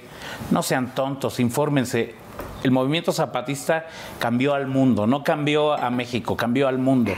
Y lo cambió haciendo la guerra con palabra y no con armas. O sea, de verdad, a nosotros, 8, 10, a todos los que estuvimos ahí, el día que fuimos, hace veintitantos años que fuimos nosotros, hace 35 años que tiene el STLN, como, como lo, pusieron en el machetearte. O sea, el ejército zapatista cambió a México, no, no fue Fox en el 2000, no fue, fue el ejército zapatista lo que fundó a Panteón Rococó, lo que fundó al rock mexicano y a mucha gente. Hay que informarse un poquito más. Sí, y fue una, una época difícil, o sea, nada más como, como para que se den idea, cuando llegamos a la, a la comunidad, o sea, estaba el cerco de acceso, este, y enfrente, o sea, estaba la carretera y enfrente habían los, estaban los tanques y los soldados. Cuando bajamos, yo creo que deben de tener un archivo interesante de nosotros, hay que nos las pasen. Ahí, porque- ahí en gobernación de esos tiempos. porque íbamos, como íbamos bajando, nos hicieron un archivo de fotos a todos los que llegamos eh, en esa ocasión. O sea, sí estaba, o sea, de pararte y decir, acá el ejército con toda la fuerza, acá la comunidad zapatista con rifles Y hay que, muy, muy básicos, ¿sabes? y hay que decir que Zapata vive y Ayotzinapa también vive. Y en medio de ustedes, ¿no? Es, es mucha historia, son muchas cosas. Yo la verdad eh, quiero eh, agradecerles su tiempo y, y felicitarlos también por todo lo que ha pasado, por todo, porque ahora, qué emoción lo que pasó con el Foro Sol. Creo que, como dicen tú, es algo que, lo que como decías ahorita, se ha ido construyendo e hilvanando durante muchísimos años esa cercanía, ese, esa cercanía con el tejido social, con la vibra, con la realidad, con la autenticidad que están platicando ustedes tres, representando a toda la, la banda hoy. Creo que eso es lo que ha hecho que sim- simplemente nos sorprendió en ese momento porque creo que pues, si a ustedes les sorprendió, no se habían dado cuenta de un lugar al que realmente ya habían llegado. Ese solamente hacía falta, solo hacía falta tener la- el escenario, o bueno, la situación, o más bien quiero decir, como el terreno eh, para poderlo, para que ustedes pudieran ver lo que por tantos años han, han hecho. Por eso estos conciertos, por eso la gente esperando un año y medio, dos años para poderlos ver. Ahora, como decía yo, van a estar en el, en el Parque Bicentenario con su propia producción, con su propia empresa, cosa que se me hace fantástico. Mucha gente que vea este video lo va a ver después de que ya fue ese concierto, pero va a seguir viendo las redes de Panteón y va a seguir habiendo más y más y más. Pero yo quiero, como les decía, agradecerles el tiempo y quiero darles un, detalle para terminar esta plática que, que tiene que ver un poco con lo que han hecho. Y, y pues esta prepa 9 estaba... La fresa 9, queremos decir. Es la fresa La 9. nueva Beverly Hills, por favor. Estaba por allá por Lindavista, ¿no? Sí, está ahí, ahí por el, por el potrero, Metro Potrero, ahora 18 de marzo. Avenida Insurgentes número 1698. Ahí estaba eh, la prepa 9 y ahí empezó Panteón. Por mi raza hablará mi espíritu. Y es exactamente este punto. Es esta esquina que tengo aquí. Y, y tenía muchas ganas de mostrarles, pues gráficamente lo que ustedes conocen perfectamente, pero que quizá no lo habían visto de esta manera. Aquí nació Panteón. Empezó la gente a conocerlo, quizá al principio en la colonia, al principio la gente de la prepa, la gente tal. Y se empezó a extender eh, pues en, en la parte del norte de la ciudad. Y, pero lo que quiero demostrar con esto es que si aquí empezó Panteón, hay algo que fue increíble. Y es que lo hizo en esta parte de la ciudad, y luego en esta, y luego en esta. Y como dices, cada eh, tienda de discos, cada escuela, cada prepa, cada Conalep, cada antro de moda, cada eh, taquería, cada estética, cada bar, cada tal, lo fueron tocando. Y les pusimos una, un logo de Panteón Rococó en cada una de ellas.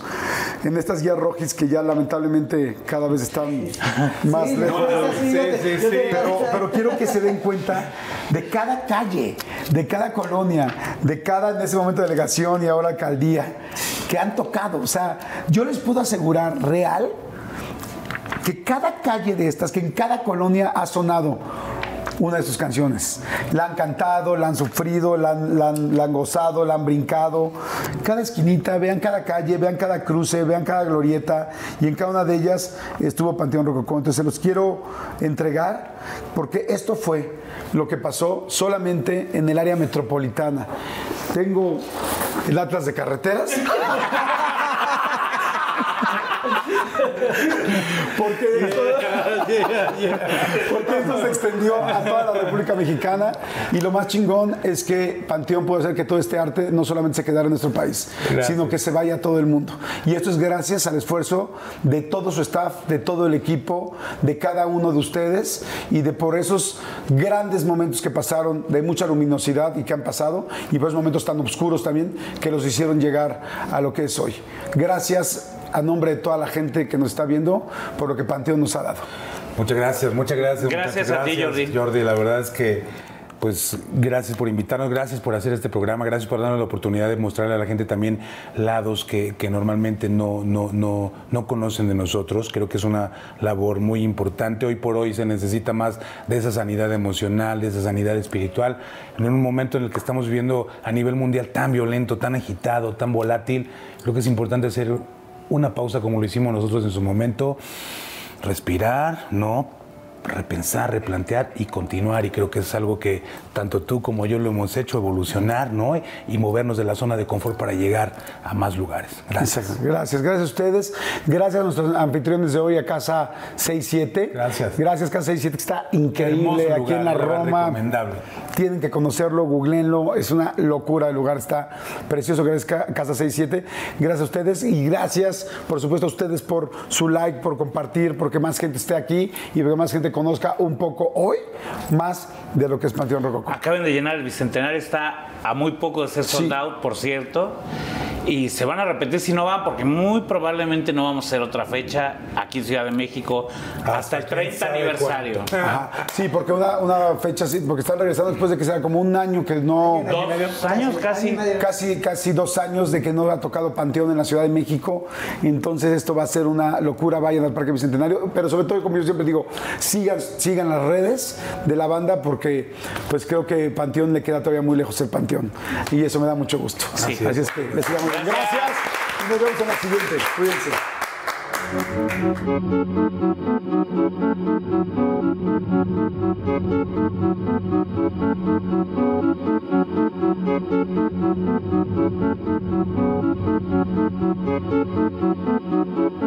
Go spread the word. When you get a fresh hot McCrispy from McDonald's and you can feel the heat coming through the bag, don't try to wait till you get home. Always respect hot chicken. The McCrispy, only at McDonald's. Ba da ba ba ba.